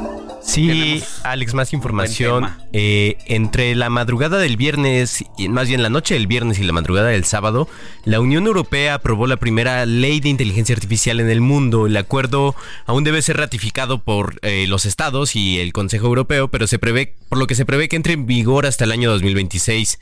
Sin embargo, esta sería la primera legislación en la materia, la cual define cuáles son las obligaciones y normas por las que se debe regir este- el desarrollo de este tipo de tecnologías. Pero para conocer más al respecto, nos enlazamos en este momento con nuestro eh, colaborador y amigo Emilio Saldaña Pisu, analista de tecnologías para la información. Hola Pisu, ¿cómo estás? Te habla Jorge. Muy feliz domingo, señor.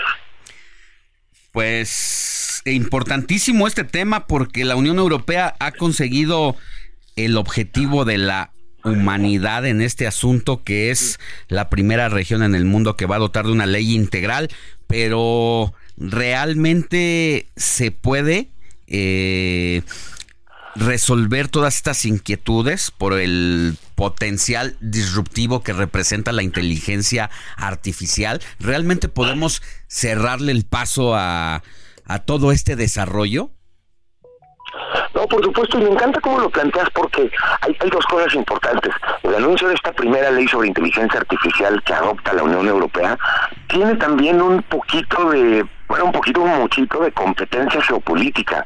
Había, y habíamos estado viviendo en los últimos meses, una verdadera competencia, una carrera por ver qué país, y en todo caso qué lado del mundo, podría presentar una regulación o una ley que al tiempo que pudiera impulsar la inteligencia artificial, hubiera una, pudieran transmitir la confianza necesaria de que se estén tomando las medidas posibles para que no tengamos aspectos o impactos negativos. Pero la realidad es que, como muy bien lo planteas, yo veo dos, dos grandes huecos que todavía necesitarían cubrirse. El primero y muy importante es que una sola ley en una sola parte del mundo, en este caso la Unión Europea, no sirve de mucho en la medida en la que en otros países del mundo no exista esta regulación y limitantes.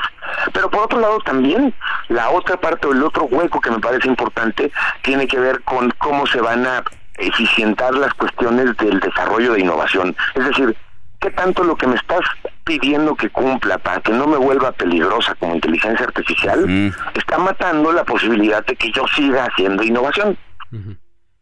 Eh, Pisu, una de las cosas que me llamó la atención de lo que publicó el Consejo Europeo es que hacen extensiones a las prohibiciones para usar eh, la identificación biométrica remota, pero con excepciones para las autoridades que aplican la seguridad pública. Y ahí, fíjate, tal, tal como lo mencionas y la frase de, por sí, al escucharla nos genera cierta inquietud. La parte que más preocupa de las tecnologías para la información, cuando la usamos en estos sentidos, en uso de gobiernos y a nivel eh, eh, grandote, digamos, es precisamente que el gobierno mismo sea quien se encargue de espiar o de monitorear a sus usuarios, a sus ciudadanos, sin su consentimiento o que lo haga de una forma represiva. Y en este caso, el hueco que dejan abierto es un poquito como vamos a, cu- a cuidarnos de lo peligrosísimo, pero la parte del gobierno, que es de lo que más inquieta, esa vamos a dejarnos una llavecita una puerta de atrás para poderla utilizar. Esto ha despertado muchos comentarios precisamente al respecto de, oigan, se suponía que la queríamos hacer segura y eso no es un sentido de seguridad. Hay muchas organizaciones que cuidan precisamente que este tipo de regulaciones no queden finalmente a modo para los gobiernos y esto les permita continuar con políticas, por ejemplo, de espionaje a sus, sus ciudadanos. Creo que esa es una parte importantísima porque, por ejemplo, recuerdo las manifestaciones que hubieron en Hong Kong cuando China tuvo la mayoría, o los, los políticos, los diputados pro China tuvieron la mayoría del Congreso y empezaron a reprimir ciertas libertades que habían en Hong Kong. Las manifestaciones, eh, los organizadores de las manifestaciones fueron identificados a través de este tipo de tecnologías, ¿no? Totalmente, incluso hay algo que me llama también muchísimo la atención. No este primer intento que lleva a cabo la Unión Europea y, y algo que tiene importante, hay que mencionar importante, perdón, la vigilancia biométrica, esto que estamos comentando, el que puedan utilizar o nuestras huellas digitales o el iris de nuestros ojos, nuestra cara, nuestra voz incluso, para reconocernos, identificarnos y en todo caso autorizarnos o no la entrada o salida de un país, el acceso a un crédito o a la justicia, tienen a todo el mundo nos tienen digamos en los últimos años pues con toda la atención puesta porque hemos perdido cierto control en la medida en la que nuestros datos y nuestra información hemos visto se han ido sistematizando. Llega el Internet, se comen nuestros datos, por decirlo así, y lo que hemos visto como resultado los usuarios tradicionalmente es que no contamos con muchas herramientas de defensa cuando hay algún abuso de los mismos. Hasta los entregamos, ¿no? Muy, muy, muy, nosotros muy complacientes con las redes sociales, por ejemplo. Porque además el riesgo ahí grandote, y lo, habíamos platicado justo aquí con ustedes, el riesgo muy grande es que tú no puedes hoy llegar a una tienda y decir, oiga, lo molesto por favor con un juego nuevo de huellas dactilares o de iris para identificación porque me acaban de hackear los míos. No es posible. Y si eso sucede, perdemos todo espacio dentro del entorno digital para defender nuestra persona. Y ahí, ahí el riesgo es enorme. Pues yo no sé si realmente con una ley se pueda controlar el mal uso de pues de la información en detrimento de tus derechos humanos. La misma aplicación de la ley, ¿cómo la controlas? Es un monstruo de muchas cabezas, que estamos hablando nada más de los derechos eh, humanos en cuanto a, a datos. Pero ¿qué pasa con el tema del impacto en la salud mental, por ejemplo? Esa es otra gran arista, ¿no? Por supuesto, incluso a mí, esto que estás mencionando, creo que a mí sea uno de los temas que más me importa compartir con la audiencia. El que exista esta regulación que anuncian sobre inteligencia artificial emociona y se escucha muy interesante y qué bueno que suceda. Sin embargo, si regresamos a nuestra computadora en este momento, nos va a tomar cinco minutos encontrarnos un audio que no es de la persona a quien se le atribuye, un video que nos sorprende porque parece real pero no lo es y en este juego, digamos, de innovación, la parte que sigue confundiendo mucho a los usuarios normales, digamos, es nuestra imposibilidad por diferenciar la- el uso de la inteligencia artificial y en lo cotidiano se ha vuelto complicado. La parte que preocupa un poquito más, digamos, tiene que ver con movimientos sociales en los que el uso de la inteligencia artificial pudiera usarse de manera de manera malévola, por ejemplo, procesos electorales en donde no Piso. conocer el verdadero mensaje de alguien, sí. Nos gana la guillotina. ¿Nos aguantas Ay, para guillotina. regresar y, y, y rematar? Claro, claro, señor. Pausa y volvemos con más.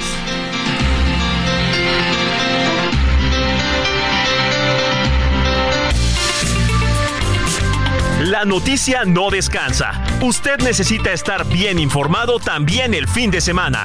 Esto es Informativo El Heraldo Fin de Semana. Regresamos.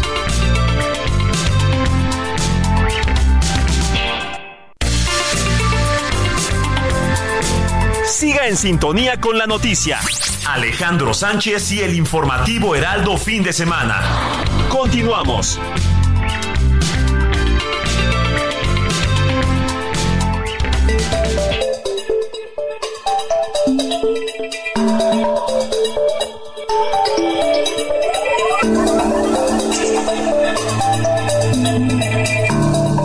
Nueve de la mañana en punto, estamos de regreso en el informativo de fin de semana y nos quedamos platicando, mi querido Jorge Rodríguez, con nuestro querido amigo Piso, experto en tecnología, sobre esta regulación para la inteligencia artificial en la Unión Europea. Así es, un acuerdo, es apenas un acuerdo, ¿no, Pisu? Eh, me parece que las partes aún tienen que llegar a, a- a otro, otro momento en el que la, la entrada en vigor de esta ley será hasta el 2026.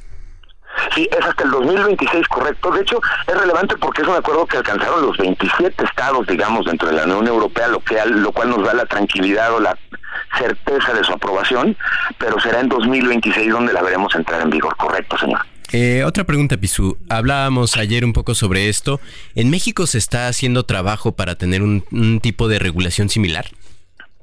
Fíjate que es muy interesante porque una de las cosas que comenzamos platicando era qué tan conveniente es que en la Unión Europea esto haya sucedido y decíamos es bueno. Sin embargo, en la medida en el que el resto del mundo no tengamos una legislación similar o que esté homologada, pues va a ser muy complicado que podamos declarar victoria, digamos, ante la amenaza de la inteligencia artificial.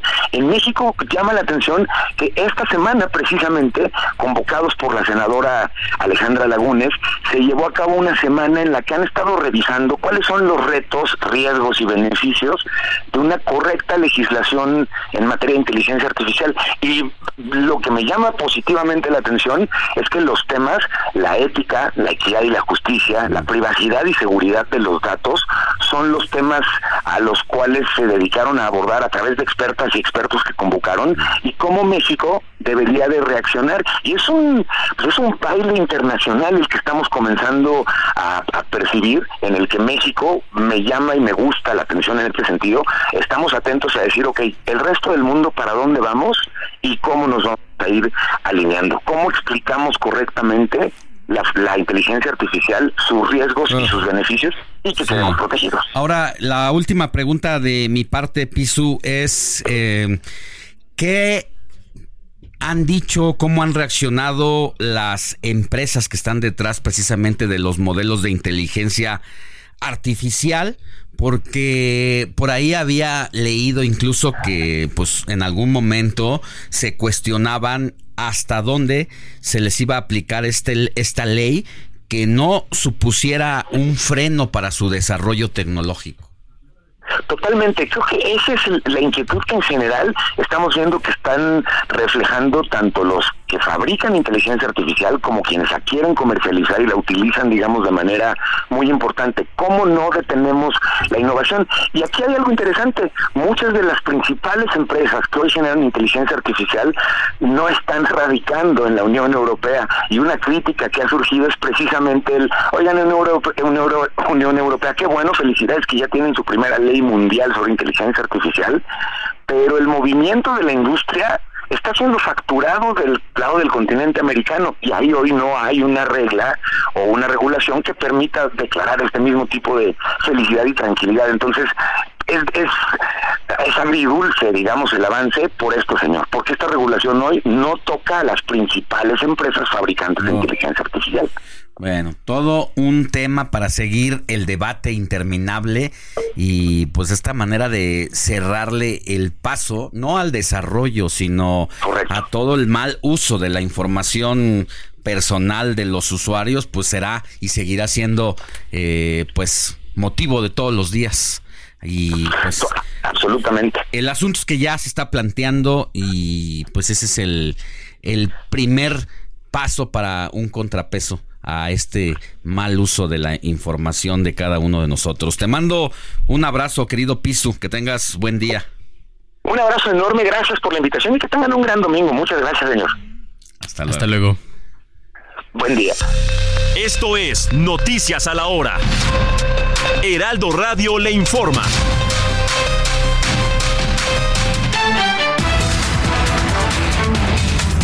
En entrevista para el informativo fin de semana, el cronista de la alcaldía Gustavo Amadero explicó que en 1556 comenzó formalmente el culto a la Virgen de Guadalupe, lo que dio pie a que en 1609 se erigiera el primer templo en su honor. Vamos a escuchar lo que dijo. Decidieron donarle una, imagen de tamaño natural para que la tuviera ahí la Virgen, una, Virgen eh, de tamaño natural en, en oro y plata y piedras preciosas. Así fue como empezó a florecer precisamente el culto de Nuestra Señora de Guadalupe a partir del año de 1556. De tal suerte que con el paso de los años hubo necesidad de construirle ya verdaderamente un... Bueno, estas primeras dos ermitas se hicieron en, en lo que es ahora la sacristía de la capilla vieja de los indios.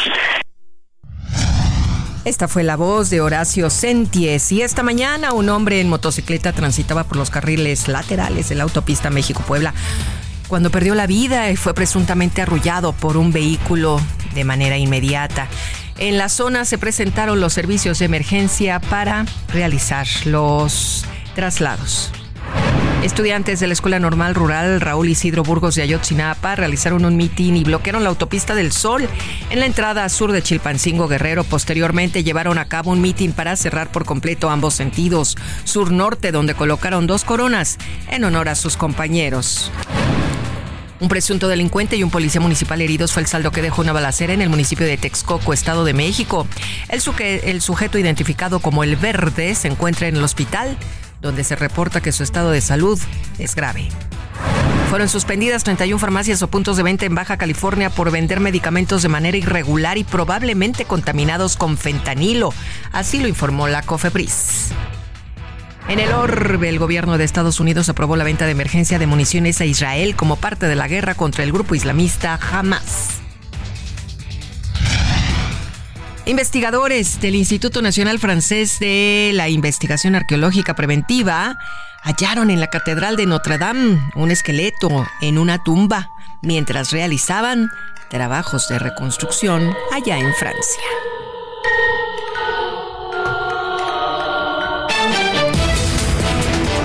Recuerde que estamos en el informativo fin de semana con Alex Sánchez y su equipo de trabajo. No olvide mandarnos un mensaje de WhatsApp al 5591 635119 y muchas gracias a todos nuestros seguidores que nos escriben, nos mandan saludos y también comentan con nosotros. Les saluda Mónica Reyes. Esto fue Noticias a la Hora. Siga informado, un servicio de Heraldo Media Group.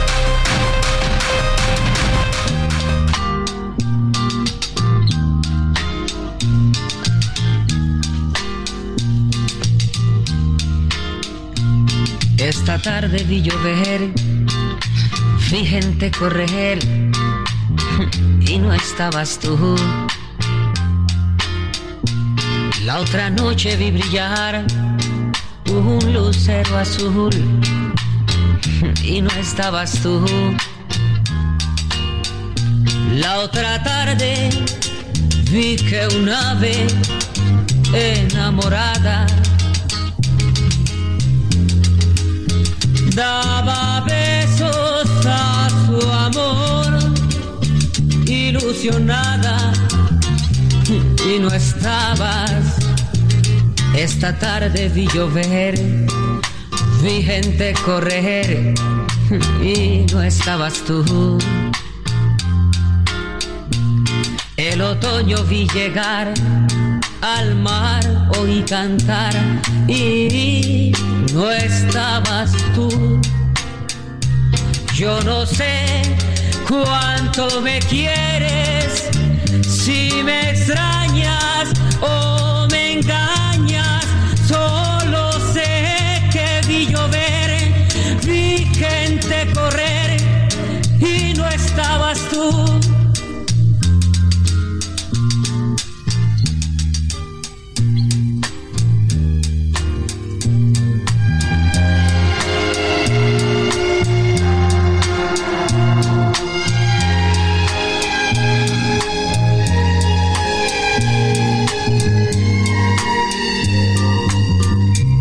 de la mañana con 10 minutos. Héctor Alejandro Vieira se puso romántico en la última parte de las efemérides musicales de El Informativo. Se. Fin de ve. semana. Un grande de la música mexicana, de los boleros y que tantas historias que se han dicho en torno a esta canción, que si se compuso aquí a unos metros de eh, Insurgente Sur 1271 en el Parque Hundido mientras esperaba a una persona que la dejó que lo dejó plantado Exactamente. y que pues empezó a llover y comenzó a escribir esta rola. Esa es una de las versiones que, que se han que han corrido. Así es, mi querido Alex, y pues qué mejor manera de recordarlo. Compartiendo micrófono conmigo. Con el gusto, mi querida Moni. Uno de los grandes compositores mexicanos de todos los tiempos, definitivamente, el maestro Manzanero. El pasado 7 de diciembre, es decir, el pasado jueves, habría cumplido 88 años de edad. Lamentablemente, El pues, COVID no lo arrebató. el 28 de diciembre del 2020, el COVID-19 nos lo quitó, pero nos dejó su extraordinario legado de más de 400 canciones, algunas unas inmortalizadas por él mismo con su único estilo interpretativo, pero también en voz de otros grandes exponentes. Entonces, Armando Manzanero, Alex, es de esos eh, personajes, de esas figuras de las que me costó trabajo escoger qué canción. Eh, creo que me fui por la más representativa. Esta tarde vi llover, un tema de 1967 de su disco titulado A mi amor con mi amor, justamente. Y bueno, podemos recordar Adoro, podemos recordar Nada Personal, por supuesto. Felicidad, que fue inmortalizada por Víctor Iturbe el Pirulí. Entonces, eh, hoy te, vengo a encontrar. ¿Cuánto tiempo huiste de mí? Felicidad. Exactamente. Entonces, pues, por eso le rendimos homenaje hoy en el informativo. Y rapidísimo, antes, Alex, de cerrar, quizá una faceta que algunos recordamos y a lo mejor les vamos a desbloquear, como quien dice, el recuerdo. Eh, una faceta que tuvo a finales de la década de los 80 como actor de comedia. ¿Te acuerdas de aquella exitosa serie de Jorge Ortiz de Pinedo, Doctor Cándido Claro. Pérez? En la que participó justamente con él en las dos películas que se hicieron. Cándido de Día Pérez de Noche de 1988 y Cándido Pérez, especialista en señoras de 1990, donde él era doctor, era el pediatra y era el compadre de Jorge Ortiz de Pinedo. Sí le costaba un poco de trabajo, ¿no? La, la- el, el histrionismo, ¿no? Exactamente, pero le echó ganas, sí. Lo recuerda uno, porque justamente. Pero se le perdonaba al maestro eso. Por supuesto, eh, eso que ni Porque que además Alex. era interesante verlo actuar cuando estás acostumbrado a ser un referente de la música. Por de repente verlo y hasta ver así la interpretación a veces no lograda. chuscas. eh, Te, te daba, te- o sea, te llamaba la atención. Exactamente, mi Alex, el compadre Manzanero. eh, era compadre justamente de Cándido Pérez, de Jorge Jorge Ortiz de Pinedo. Eh, Cándido Pérez era el especialista en señoras, era ginecólogo. Y Armando Manzanero Oh, era pediatra. ¿qué pasó, Moni? Era ¿Qué pasó, pediatra Moni? justamente en estas películas. Entonces, por eso lo recordamos el día de hoy, mi querido Alex. Bueno, pues valió la pena eh, traerlo a la mesa y recordar, eh, ponernos románticos un ratito en medio de tanta situación complicada. Exactamente, mi querido Alex. Y pues los grandes precisamente por eso son grandes, porque Bien. a pesar de que ya no están físicamente entre nosotros, pues los seguimos recordando y seguimos Bien. disfrutando de su legado. Gra- Gracias, mi querido Héctor. Seguimos con más. Oye, antes, antes de que nos vayamos a otros ¿Otro tema? temas, vamos a leer los mensajitos que tenemos ahí atorados, mi querida Ah, Moni, darle supuesto. salida. Claro que sí, María Luisa Aguilar de ese Azcapotzalco dice, voy rumbo a dar clases de zumba y los voy escuchando. Ay, o sea, eso es de Por zumba. otro lado, qué rico bailar, ¿no? Qué Miguel rico. Ángel Acosta desde La Quebrada en la Ciudad de México dice, estoy vendiendo chiles en vinagre afuera de mi casita y tengo prendido mi celular. Ándale, pues que venda mucho. vaya muy bien. Sí, que le vaya bien. Que venda mucho. Marco Dávila de la Colonia del Valle dice, salí a pasear a mi perro. Los vengo escuchando en mis audífonos. Tengo que llegar a la casa y mi esposa me va a decir, ¿otra vez con audífonos? Bueno, pues que, pues que le quite los audífonos y que ponga el altavoz. Que le diga Y que Alexa. comparta. Que, que le comparta a su mujer el Sí, informativo de fin de semana. Por otro lado, muy buen día, señor Alex. Saludos para todos ustedes. ¿Por qué autorizar el cuadro de Juan Diego con la imagen con la barba tupida? Ay, pues. Bueno, una, una buena pregunta para nuestro cronista. Ajá. Este, por otro lado, nos está escribiendo. Hola, quiero mandarle saludos a Jorge de parte de Igor. Ah, sí, Que es- Igor Macías. Que está muy interesante el Igor tema. Macías, un vecino de ahí de la Ándale. colonia Roma. Ay, colonia vecino. Roma? Bueno, muy pues interesante el tema. Igor. Hijo, sobre la inteligencia artificial. Sí, sí, sí. Muchas gracias, Igor. También nos está escribiendo saludos, Alex, a todo el gran equipo de fin de semana. Es también, espérame tantito, porque hola, Alex, Jorge, Mónica y todo el equipo del Heraldo Radio. Me encanta escucharlos y la verdad, por más que intento a veces cambiarle la estación, regreso con ustedes. Ya es adicto al informativo de Oh, fin de semana. bien. A Moni, a Jorge, A su servidor y todo lo que lo que va representando la colaboración como de Héctor Vieira y Claro. otros compañeros. Alejandra Loyola desde Tlanepantla dice, con respecto al tema en el Estado de México, mi pregunta es, ¿dónde estaban todos esos militares que ahora protegen y custodian un campo de fútbol? Pues es que no deberían estar de entrada en un campo de fútbol, pero a esta, hasta esta altura hemos llegado en la seguridad nacional en nuestro país. Muy buenos días, Heraldo, fin de semana. Mi abuelita decía, piensa mal y adivinarás. ¿Que no serán los propios militares o exmilitares los que capacitan y proporcionan arma- armamento, vehículos, uniformes, radios, etcétera? Gracias por ser nuestra Sí, voz. Es la pregunta que nos hacíamos. A ver, estos militares con autos clonados, con uniformes piratas, te los encuentras ahí a la vista de todo y piensas que son militares.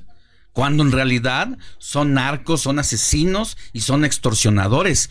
Y entonces, ¿dónde están los militares? Viendo pasar a militares apócrifos. Pues esa es la realidad que está viviendo el país y por eso No, la pregunta que ah, nos ¿Dónde hace nuestra radio escucha, Sí. pues es la pregunta que se hace la mayoría de los mexicanos, por eso vale la pena destacarla. Claro, otra, otra pregunta. Digo, otras felicitaciones. Felices fiestas decembrinas. Hola, muy buen día a este equipo tan profesional. Vivo en la alcaldía Miguel Hidalgo. ¿Me podrían decir en qué horario también puedo escuchar a Jesús Martín? Bueno, ya Jesús Martín ¿No ya no está con nosotros colaborando. Eh, ya, eh, no está, la verdad no sé dónde ande ahora, pero pues búsquelo en sus redes sociales. En YouTube. En YouTube, ahí lo va a encontrar Jesús Martín Mendoza y ahí, eh, ahí va, va a saber si, según yo, está nada más en, en redes sociales por ahora.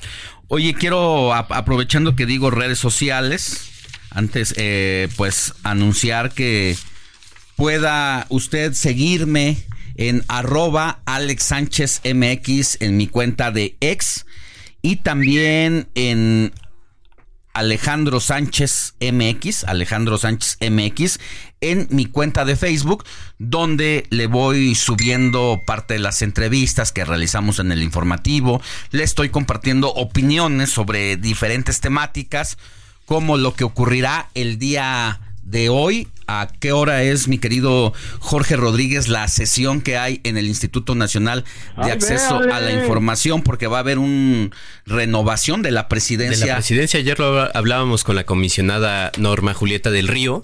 Nos decía que estaba convocada la sesión extraordinaria para la una de la tarde. Nos recordó ayer en la entrevista que tuvimos que por el momento el pleno del INAI se compone por siete integrantes regularmente, siete comisionados, comisionadas. Eh, por el momento solo hay cuatro, ya que el Senado no ha logrado los acuerdos necesarios No para nombrar a los siguientes, a los otros tres. Eh, por lo mismo, en este momento tienen que estar los cuatro comisionados y comisionadas para poder nombrar a su siguiente presidente o presidenta. En el caso de que falte uno solo de los comisionados o una de las comisionadas, no se podría llevar a cabo la sesión Pero y se tiene que pasaría llevar por a, 24 horas. tiene que lograr los cuatro votos o basta tres votos. Eh, basta tres votos en el caso de que no lleguen no lleguen a la- en las dos primeras votaciones a los dos a los tres votos rondas. se haría solo con dos y la diferencia de voto lo haría la presidenta del, del Ya. pleno Pues hay que estar eh, pendientes el día de hoy, domingo 10 de diciembre de 2023, en el Instituto Nacional de Acceso a la Información, porque debería salir humo blanco después de la una de la tarde para la renovación de la presidencia de este organismo que también ha sido castigado por la presidencia de la República, no solamente por la eh, falta de los tres comisionados, sino porque eh, también ha sido con el presupuesto recortado este año. Eh, por otro lado, Alex, rápidamente nos está escribiendo un amigo Radio Escucha que dice que cómo se llama la serie que recomendó hace rato eh, nuestro colaborador. Hoja de otoño, ¿no? Hojas de otoño. Hojas de otoño. Hojas de otoño es película, está en cinemas, no en todas las salas. Hay que buscar exactamente dónde, pero eh, como nuestro catador de historias, eh, Eduardo Marín, pues hace las recomendaciones. Vale la- valdrá la pena eh, verla si es que le- usted gusta salir de su casa hoy. Hola, buenos días. Nos dice eh, la misma persona, hay que poner arbolito, creo que hay para todos los presupuestos. Gracias por su noticiero y bueno, ya le contestamos en este momento la pregunta. Es Irma de la Benito Juárez. Bien. Muchas gracias. Volvemos Irma. contigo más adelante, Moni Reyes. Por lo pronto, vamos con más. Sintonía con los estados en el informativo fin de semana.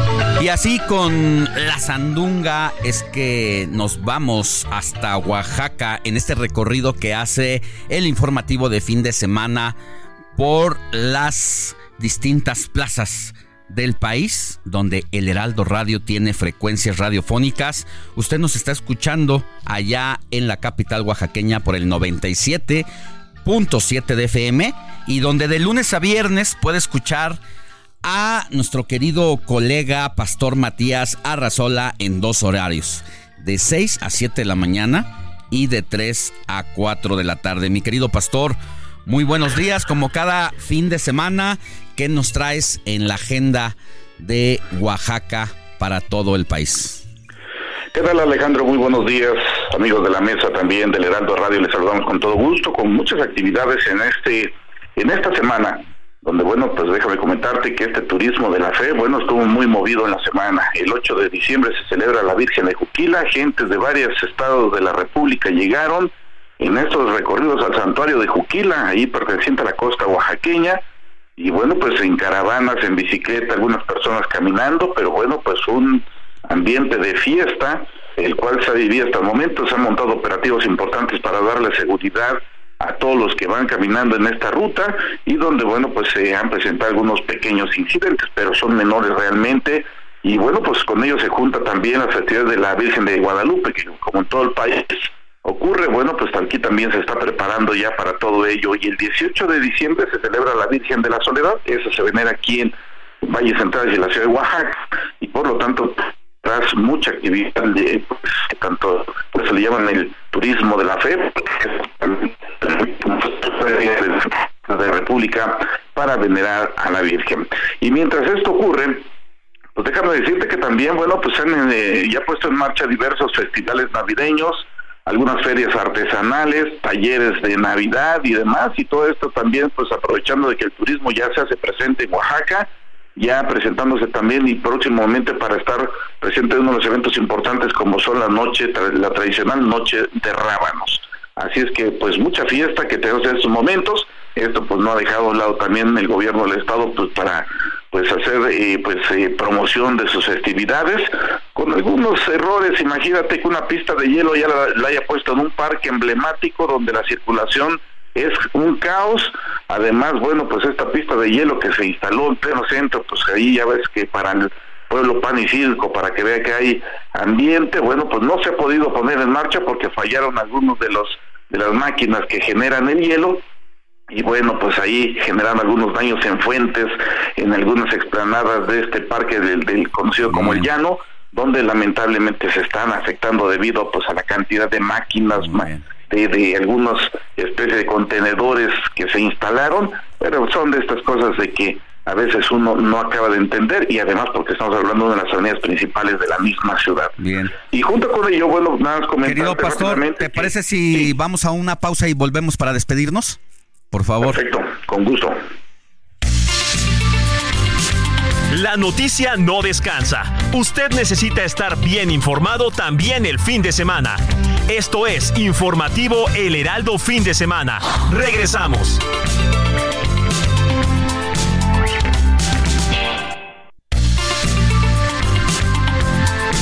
Siga en sintonía con la noticia. Alejandro Sánchez y el informativo Heraldo Fin de Semana. Continuamos.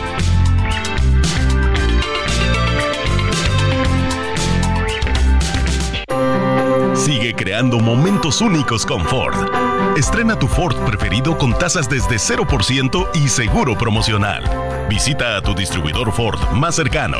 Consulta términos y condiciones en Ford.mx. Vigencia del 1 de diciembre de 2023 al 2 de enero de 2024. Heraldo Radio, una estación de Heraldo Media Group. Con la H que sí suena y ahora también se escucha. Sigue creando momentos llenos de estilo deportivo con Ford Escape híbrida.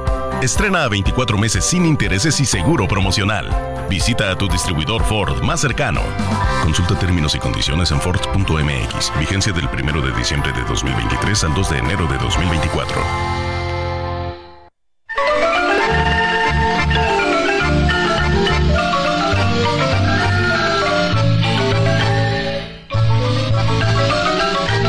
Regresamos contigo, querido pastor Matías Arrazola, conductor del Heraldo Radio Oaxaca, para cerrar contigo los temas que son agenda de la semana allá en tu bella entidad. Muchas gracias, Alex. Y solamente nada más para complementar, bueno, pues este miércoles estuvo también en la zona de la Mixteca, aquí en Ochixtlán, para ser más exactos, eh, la doctora Claudia Sheinbaum Pardo, que bueno, pues la precandidata de Morena, que bueno, pues habló de temas que importantes, sobre todo en no represión, sobre todo en este lugar donde hubo hechos violentos, ahora fue lo del 2006, bueno, situaciones como estas, en donde ya sabes el movimiento y la cargada por parte de diputados, funcionarios y de mucha gente al lugar, pues fue verdaderamente exponencial. Y bueno, nada más para concluir, también te comento que, bueno, pues el Congreso del Estado, pues aprobó el presupuesto de egresos otro histórico para Oaxaca.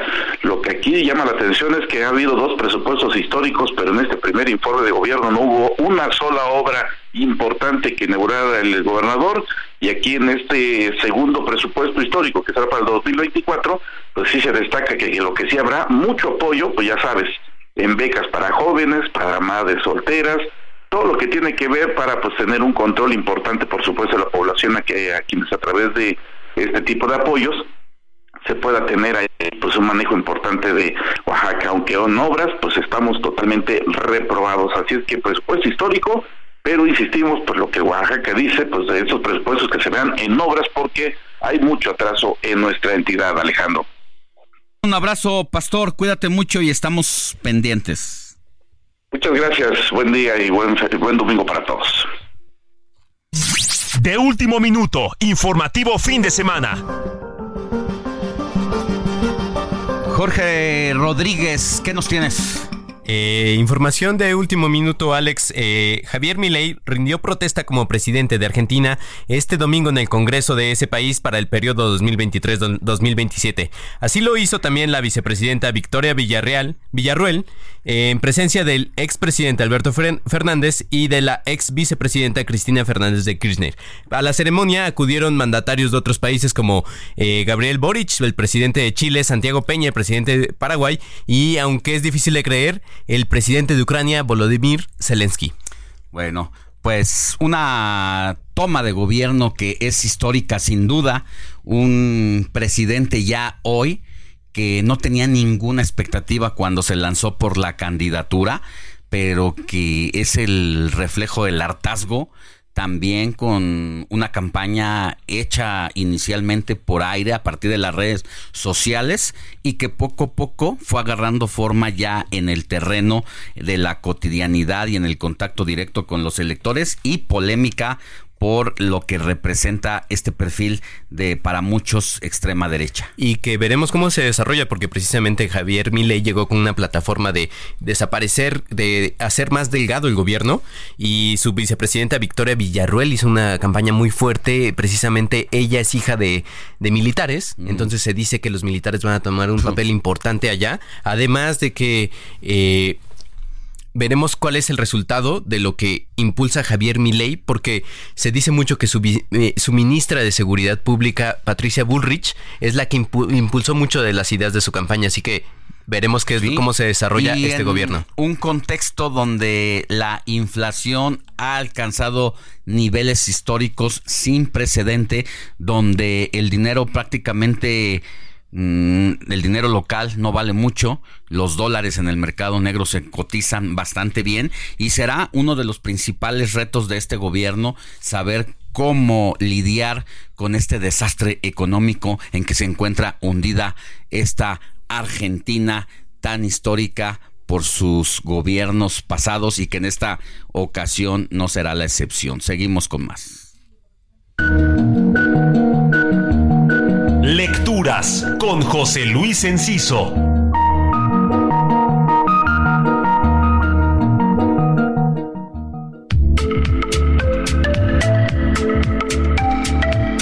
Aún no finaliza 2023, así que todavía es buen momento para recordar el 20 aniversario de la muerte del escritor Roberto Bolaño, sobre todo porque, a mi juicio, ha menguado el furor de la bolañomanía y podemos empezar a darle una valoración editorial menos ofuscada. Nadie puede negar que Bolaño fue un extraño talento literario, lo mismo abordó la poesía que la narrativa, fue polémico, rebelde, provocador, lector imparable, y todo ello al combinarlo con su lucidez y su empeño literarios hicieron germinar estupendas obras. Por ejemplo, 2666 es la novela a la que se le considera su obra maestra. Además, Los Detectives Salvajes es para algunos la última gran novela latinoamericana.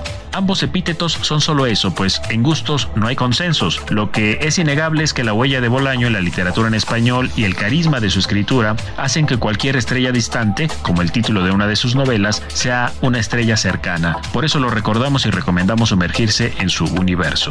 Mi exap arroba JL Enciso.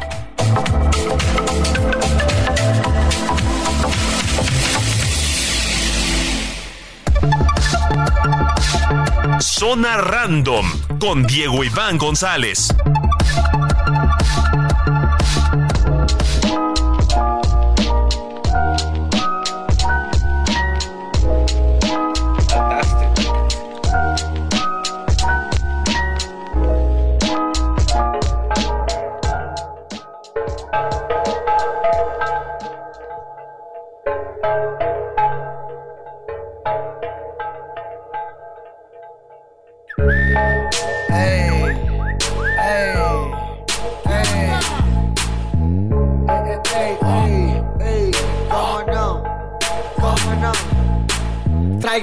Bien prendida en la Toyota, todos andamos pelones y siempre fumando mota. Ahora pues, ándale, no te me pases de idiota. Ahora pues, ándale, llámale a tu flota. Yo tengo unos carnales que te tupan el cantón. Yo no fui, no sé quién, ande que rapopón, un chingo como tú que se tira de felón. Esto es 100% México, no mato el rucón. Con cadena diamantada que hace juego con sus ¿Cómo se siente la generación de Diego Iván González en el informativo de fin de semana?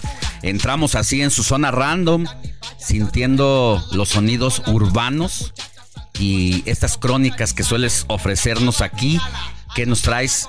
Prende esa rola, ¿eh? Sí, está muy O sea, buena. Aunque no la hayas escuchado, en lo personal, perdóname, Diego. Sí, sí, claro. En lo personal, aunque no la hayas, no la había escuchado, pero escucharla prende, prende. Te- te- A quienes nos gustan los géneros urbanos. Sí, sí, sí, este es un género urbano mexa, de la calle, del barrio, del hood. Y pues, primero que nada, muy buenos días, Buenos Alex, días. Jorge y por supuesto todo el auditorio que nos viene escuchando. Y el día de hoy tocaremos un tema que está ardiendo, pero y tomando mucho, mucho, mucho vuelo en las redes sociales. Pues el rapero y cantante originario de Los Cabos San Lucas, alemán, está en medio de una polémica bastante, bastante hizo? fuerte. ¿Qué hizo? Pues ha sido acusado de violencia de género, acoso y agresiones físicas hacia su actual pareja, la rapera Akasha. Pero demos el famoso contexto que piden muchos y que luego como que son Para artistas no, nuevos. para no este, glorificarlos ni Sí, santificarlos. exacto, exacto. Ni condenarlos, Ni sino condenarlos. entender el contexto Sí, el primero contexto. antes que otra cosa. Sí, bueno, como dije, Alemán es un rapero de Los Cabos San Lucas y comenzó su carrera musical en, el dos- en 2014 y reventó justamente con la canción que estamos escuchando, ¿no? Que se llama Rucón y pues se volvió viral en redes sociales y de ahí tomó vuelo, tuvo ya su sesión con Bizarrap, etcétera, ¿no? O sea, se ha presentado en miles de festivales aquí en México y alrededor de Latinoamérica. Inclu- Inclusive también ya hizo gira por Estados Unidos. Cuenta actualmente con 8 millones de oyentes mensuales en Spotify, lo cual lo vuelve un referente del género, por lo menos aquí en México. Pero retomando el tema. El día viernes 7 de este mes, su novia subió, Akasha, subió a sus historias de Instagram varios audios y varias evidencias donde se escucha al rapero arremeter contra ella, insultándola de varias formas, e inclusive se escucha cómo azota las cosas. Pero creo que tenemos ahí el audio, entonces vamos a escucharlo para que tomemos un poco más de contexto. güey! ¡Me estás terroreando horrible! ¡Ya me quiero bajar, güey! ¡Ya me quiero bajar! sí, verga, ¡Ya vamos a a mí- chocar algo A mí ya! nadie me va a dejar por una verga, y menos mi verga, ahora sí, puta. Vas a ver, ¿oh? ¿por qué estás en el cel? ¿De qué ¿Por qué verga estás en el cel? ¿Por qué estás en el cel? ¡Hola, ya cállate! ¡Vamos a chocar! ¡Ya cálmate! ¿No ¡Es dijiste que verga, millonaria? Y bueno, disculpen ustedes, auditorio, y pues los presentes por el lenguaje que se utiliza y pues se nota bastante alterado al rapero, se nota enojado, se nota todo esto fue a causa de que hubo una supuesta infidelidad por parte de la rapera, de su novia. Entonces, desde ahí se desataron toda la polémica y se desató todo, ahora sí que el chisme, entre comillas, y que causó mucho revuelo, ¿no? O sea, de hecho, varios internautas han estado preocupados por la situación actual de Akasha, quien también compartió en sus redes sociales fotos de golpes, moretones, o sea, varias evidencias que pueden vincular a. ¿Y ya está denunciado formalmente? Justo solamente lo público. Solo lo público y de hecho hasta el momento las autoridades no han tomado o no se han movilizado. Pues es que pues tendría que ir al Ministerio Público. Exacto, pues se debe de iniciar un proceso, un proceso legal. Vaya, la pareja, Akasha del rapero, tiene que hacer esto y para que se abra una carpeta de investigación y se resuelva, ¿no? De la manera más adecuada. Y por supuesto que tenga que haber consecuencias en caso de que el rapero sí haya sido culpable. Culpable. Sí, por supuesto. Y es algo bien importante, ¿no? Porque luego decimos que hay que separar al artista del arte y es un debate muy complicado, pero sí es como juzgar a la persona, yo creo. O sea, yo creo que tendremos que verlo desde ese enfoque, ¿no? Juzgar a la persona por sus actos y sí, diferenciar un poco su arte, ¿no? Porque al final el artista es diferente a la persona, ¿no? Yo sí, muchas veces es muy complicado eh, lograrlo porque al final de cuentas hay personajes que no quieren ver caer a sus ídolos. Sí, exacto. Y pero al final es son ejemplos de generaciones, o sea, ese es el asunto. ¿Cuántos jóvenes como tú no siguen a este rapero y normalizar esa situación es como adoptarla? Sí, o, sea, si yo la normalizo, si yo si no, la si, no la condeno, es como no, normalizarla. No estoy en desacuerdo. Por supuesto. Sí, y, lo curioso aquí es de que sube las fotos su pareja, Akasha, y a los pocos minutos borra todo. Todo lo borró. Entonces eh, dicen que las teorías dicen que la amenazaron y le dijeron si no bajas eso pues vas a terminar peor y todo eso. Entonces las, se me hace... Las imágenes las compartió Akash en su cuenta de Instagram el 7 de diciembre. El 8 de diciembre Alemán compartió en su cuenta de Instagram una historia en la que decía opinan sin saber realmente qué pasa. Solo eso es todo lo que decía. Sí, exacto. Eso es lo interesante y creo que ha sido una respuesta no sé si buena o mala por parte del rapero porque pues aún, aún dejamos en tela de dudas si realmente fue él o no, qué pasó realmente, ¿no? O sea, no podemos hay que condenarlo porque evidentemente sí es su voz, evidentemente ahí están las pruebas.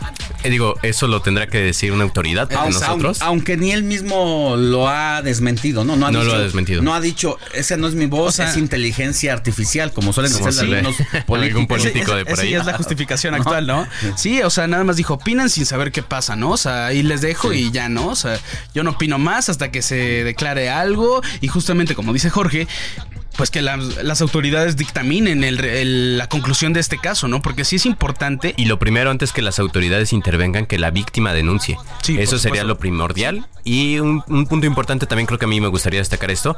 A mí me gusta la música de alemán, pero creo que es importante esto de nunca encumbrar a los, a los artistas, sino más bien a la obra, ¿no? Sea, sea quien sea. La obra puede ser buena, pero el artista es una persona. Sí, de, desnable, ¿no? O sea, técnicamente. Y creo que es, es importante justo darle esta importancia a las personas que seguimos, ¿no? O sea, saber quiénes son realmente y conocer sus ideologías y su forma de pensar, porque luego congeniamos a partir de lo que nos gusta, es decir, la música, y no, no juzgamos o no investigamos o profundizamos más allá. exacto. o sea, todo. Exacto. es un delito. Y, lo que, y lo, lo, incongruente en este caso es que este chavo, en uno de sus conciertos, en uno de los últimos, dijo que lo que se debe de respetar en esta vida, lo único que se debe de respetar en esta vida es a las mujeres. Mm. Entonces sí fue como. Fíjate que el, el justo destaca siempre como la importancia que tuvo su mamá durante su carrera, pero porque él creció y lo dice en algunas de sus canciones en una casa de lámina, allí en, él lo dice, cabos. San Locos. San Locos. Eso sería todo por mi parte. Bueno, pues hay que estar pendientes de qué ocurre. Sí, por supuesto. Y recuerden seguirme en mis redes sociales como República-Hype, Hype con H y, y, eh, y, P E. Ahí, Hipe. Hipe. Ahí Muy bien. subo noticias de este estilo para que se enteren de toda la farándula de la música. Contextos, todas las historias, cifras, todo eso. Personajes. Gracias, Diego Iván González. Gracias a ustedes. Vamos a cambiar de tema, vámonos rapidísimo con Roberto José Pacheco, quien nos tiene información relevante del Congreso de la Unión. Roberto José, buenos días. Mi estimado Alex, te saludo con mucho gusto, buenos días. Hace una semana estábamos inmersos en la crisis que se vivía en Nuevo León, ya tuvo costos políticos. En la semana, Movimiento Ciudadano, Alex, formaliza su rompimiento con el PAN PRI PRD en el llamado bloque de contención en el Senado. El caso de Nuevo León fue la gota que derramó el vaso. Ese rompimiento era solo cuestión de tiempo y prácticamente el dirigente Dante Delgado lo formaliza en una entrevista de pasillo ahí en el Senado. En tanto que en la Cámara de Diputados, Alex, los legisladores se enfrascaron en una discusión de muy bajo nivel, todos contra todos, de Movimiento Ciudadano contra el PRIAN, los del PRIAN contra Movimiento Ciudadano, los de Morena contra Movimiento Ciudadano, el PT contra toda la oposición. Bueno, en una discusión muy desordenada, el diputado Marc Castañeda aprovechó la tribuna para denostar la alianza PRIAN. Escuchemos. El demostró y nos dejó claro de lo que están hechos, de vileza, de agandalle, y han querido detener el intento de transformación real de nuestro país. Bueno, la panista Anaí Gómez Cárdenas vaticina la muerte de Movimiento Ciudadano para el 2024, así lo dijo. Los diputados del Movimiento Ciudadano deben estar muy tristes porque en el 2024 van a perder su registro, otra vez no van a ganar ni una sola curul en Nuevo León y se van a ir a seguir siendo paleros de Morena porque se quedaron sin candidato. Bueno, la morenista, la morenista Olga Chávez no desaprovechó la oportunidad para criticar la actitud que asumió Samuel Rodríguez envuelto en su propio huracán. Escuchemos. Sin embargo, como dice el refrán, el pez por su propia boca muere. Ese es el caso de Samuel. Demuestra que lo que criticaba en el pasado, él mismo lo hizo. Abandonó a Nuevo León. Bueno, finalmente no faltaba este Gerardo Fernández Noroña, quien siempre es activo en los debates. Él, bueno, se dio el lujo de criticar a todos, a, inclusive le tocó a la ministra Suprema Corte de Justicia, Norma Piña, la califica de golpista, a Xochitl, la, eh, dice que es una precandidata que no levanta, y bueno, hasta se desmarcó del Movimiento Ciudadano. Escuchamos a Noroña. Y rechazo categóricamente que tengamos ningún acuerdo, ningún vínculo, ningún entendimiento con Movimiento Desahuciado. Movimiento Desahuciado es un partido de derecha. Bueno, veremos qué pasa en la semana, esta última del periodo de sesiones. En el Senado hay confianza de que sea electa la nueva ministra, eh, ya con una oposición débil, es decir, con un bloque de contención que ya eh, lo declaró muerto precisamente Dante Delgado. Será una semana interesante, ya está antes de que los legisladores, mi estimado Alex, se vayan a su fiesta de sembrinas. Muchas, muchas gracias, querido Roberto José Pacheco, que tengas buen día.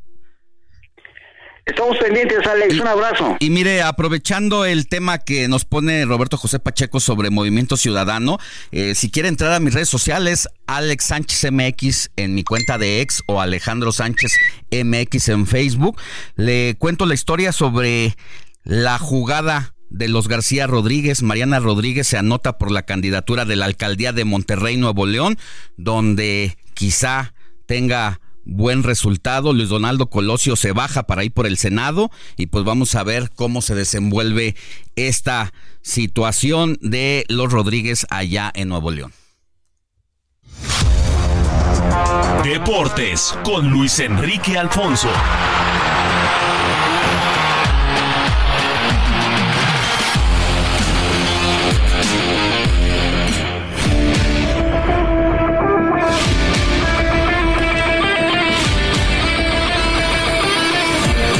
Mi querido Luis Enrique Alfonso, buenos días. ¿Cómo estamos, mi Alex? Oye, muy genérica la entrada, no alcanzó, no, el domingo que no, no, no, no chambea la producción o de qué se trata. Es que no está aquí, que.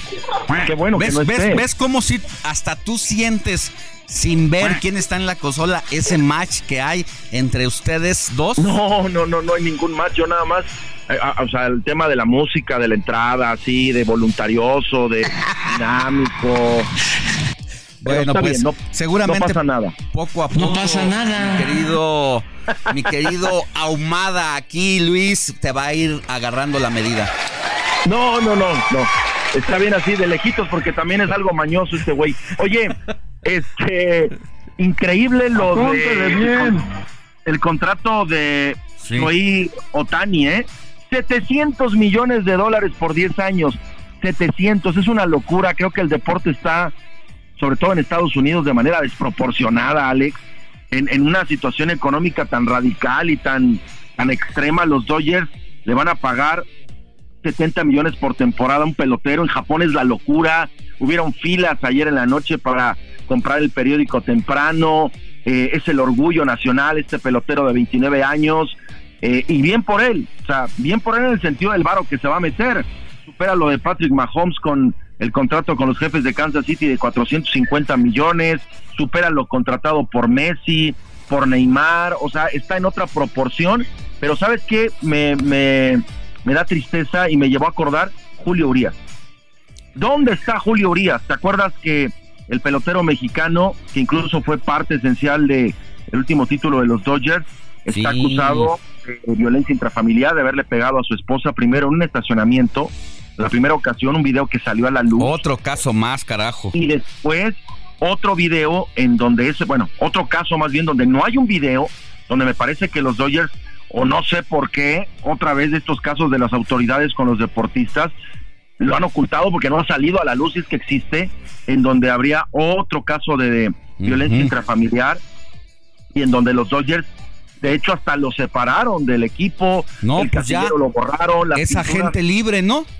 Es agente libre, pero su carrera está terminada Sí. este, en, en- en la, en, la- en las grandes eh, ligas, Alex. O sea, no hay manera, se puede ir a jugar a otro país, no sé si a México, pero qué terrible lo de Julio Urias y sale el caso por lo de Otani ahorita porque es un es un es un contexto muy diferente, un tipo que viene de Japón con con una visión diferente y no digo que lo de Julio Urias no lo sea, porque él viene incluso de una familia en donde en teoría no habría problemas de ese tipo de, de, de- de cosas eh, de violencia intrafamiliar y, y- y ya sabes, ¿no? Entornos desgastados y complejos, pero es, es, es de verdad una pena, ¿no? O sea, para nuestro país por todo lo que ha sido lo de Julio Urias y lo que había logrado y esta cuestión, pero 700 millones de dólares es un contrato eh, realmente histórico, me parece que totalmente ajeno a la realidad que vivimos, mi querido Alex. Histórico y yo creo que será el pelotero, el, el deportista mejor pagado en la historia.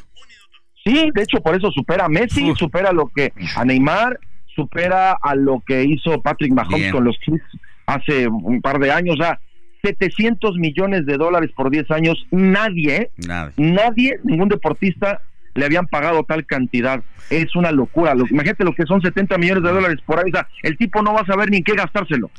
Pues gran tema el que nos pones en la mesa, mi querido Luis Enrique Alfonso. Te, man- te mando un abrazo y la No otra semana nos estarás diciendo la final.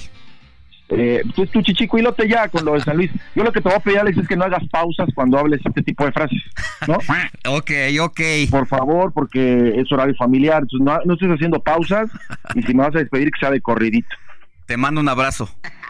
Ahí está mejor, ahí está mejor. Venga, abrazo a todos. Cuídate. Gracias, gracias, Jorge. Gracias a ti, Alex, y gracias al auditorio. Hasta la próxima.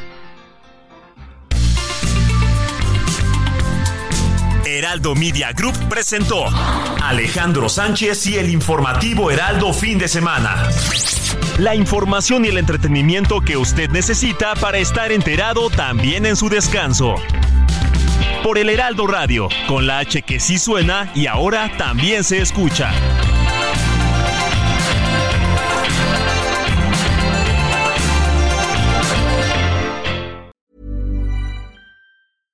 Hey, it's Paige DeSorbo from Giggly Squad. High quality fashion without the price tag. Say hello to Quince. I'm snagging high-end essentials like cozy cashmere sweaters, sleek leather jackets, fine jewelry, and so much more. With Quince being 50 to 80% less than similar brands. And they partner with factories that prioritize safe, ethical, and responsible manufacturing. I love that. Luxury quality within reach. Go to quince.com slash style to get free shipping and 365 day returns on your next order.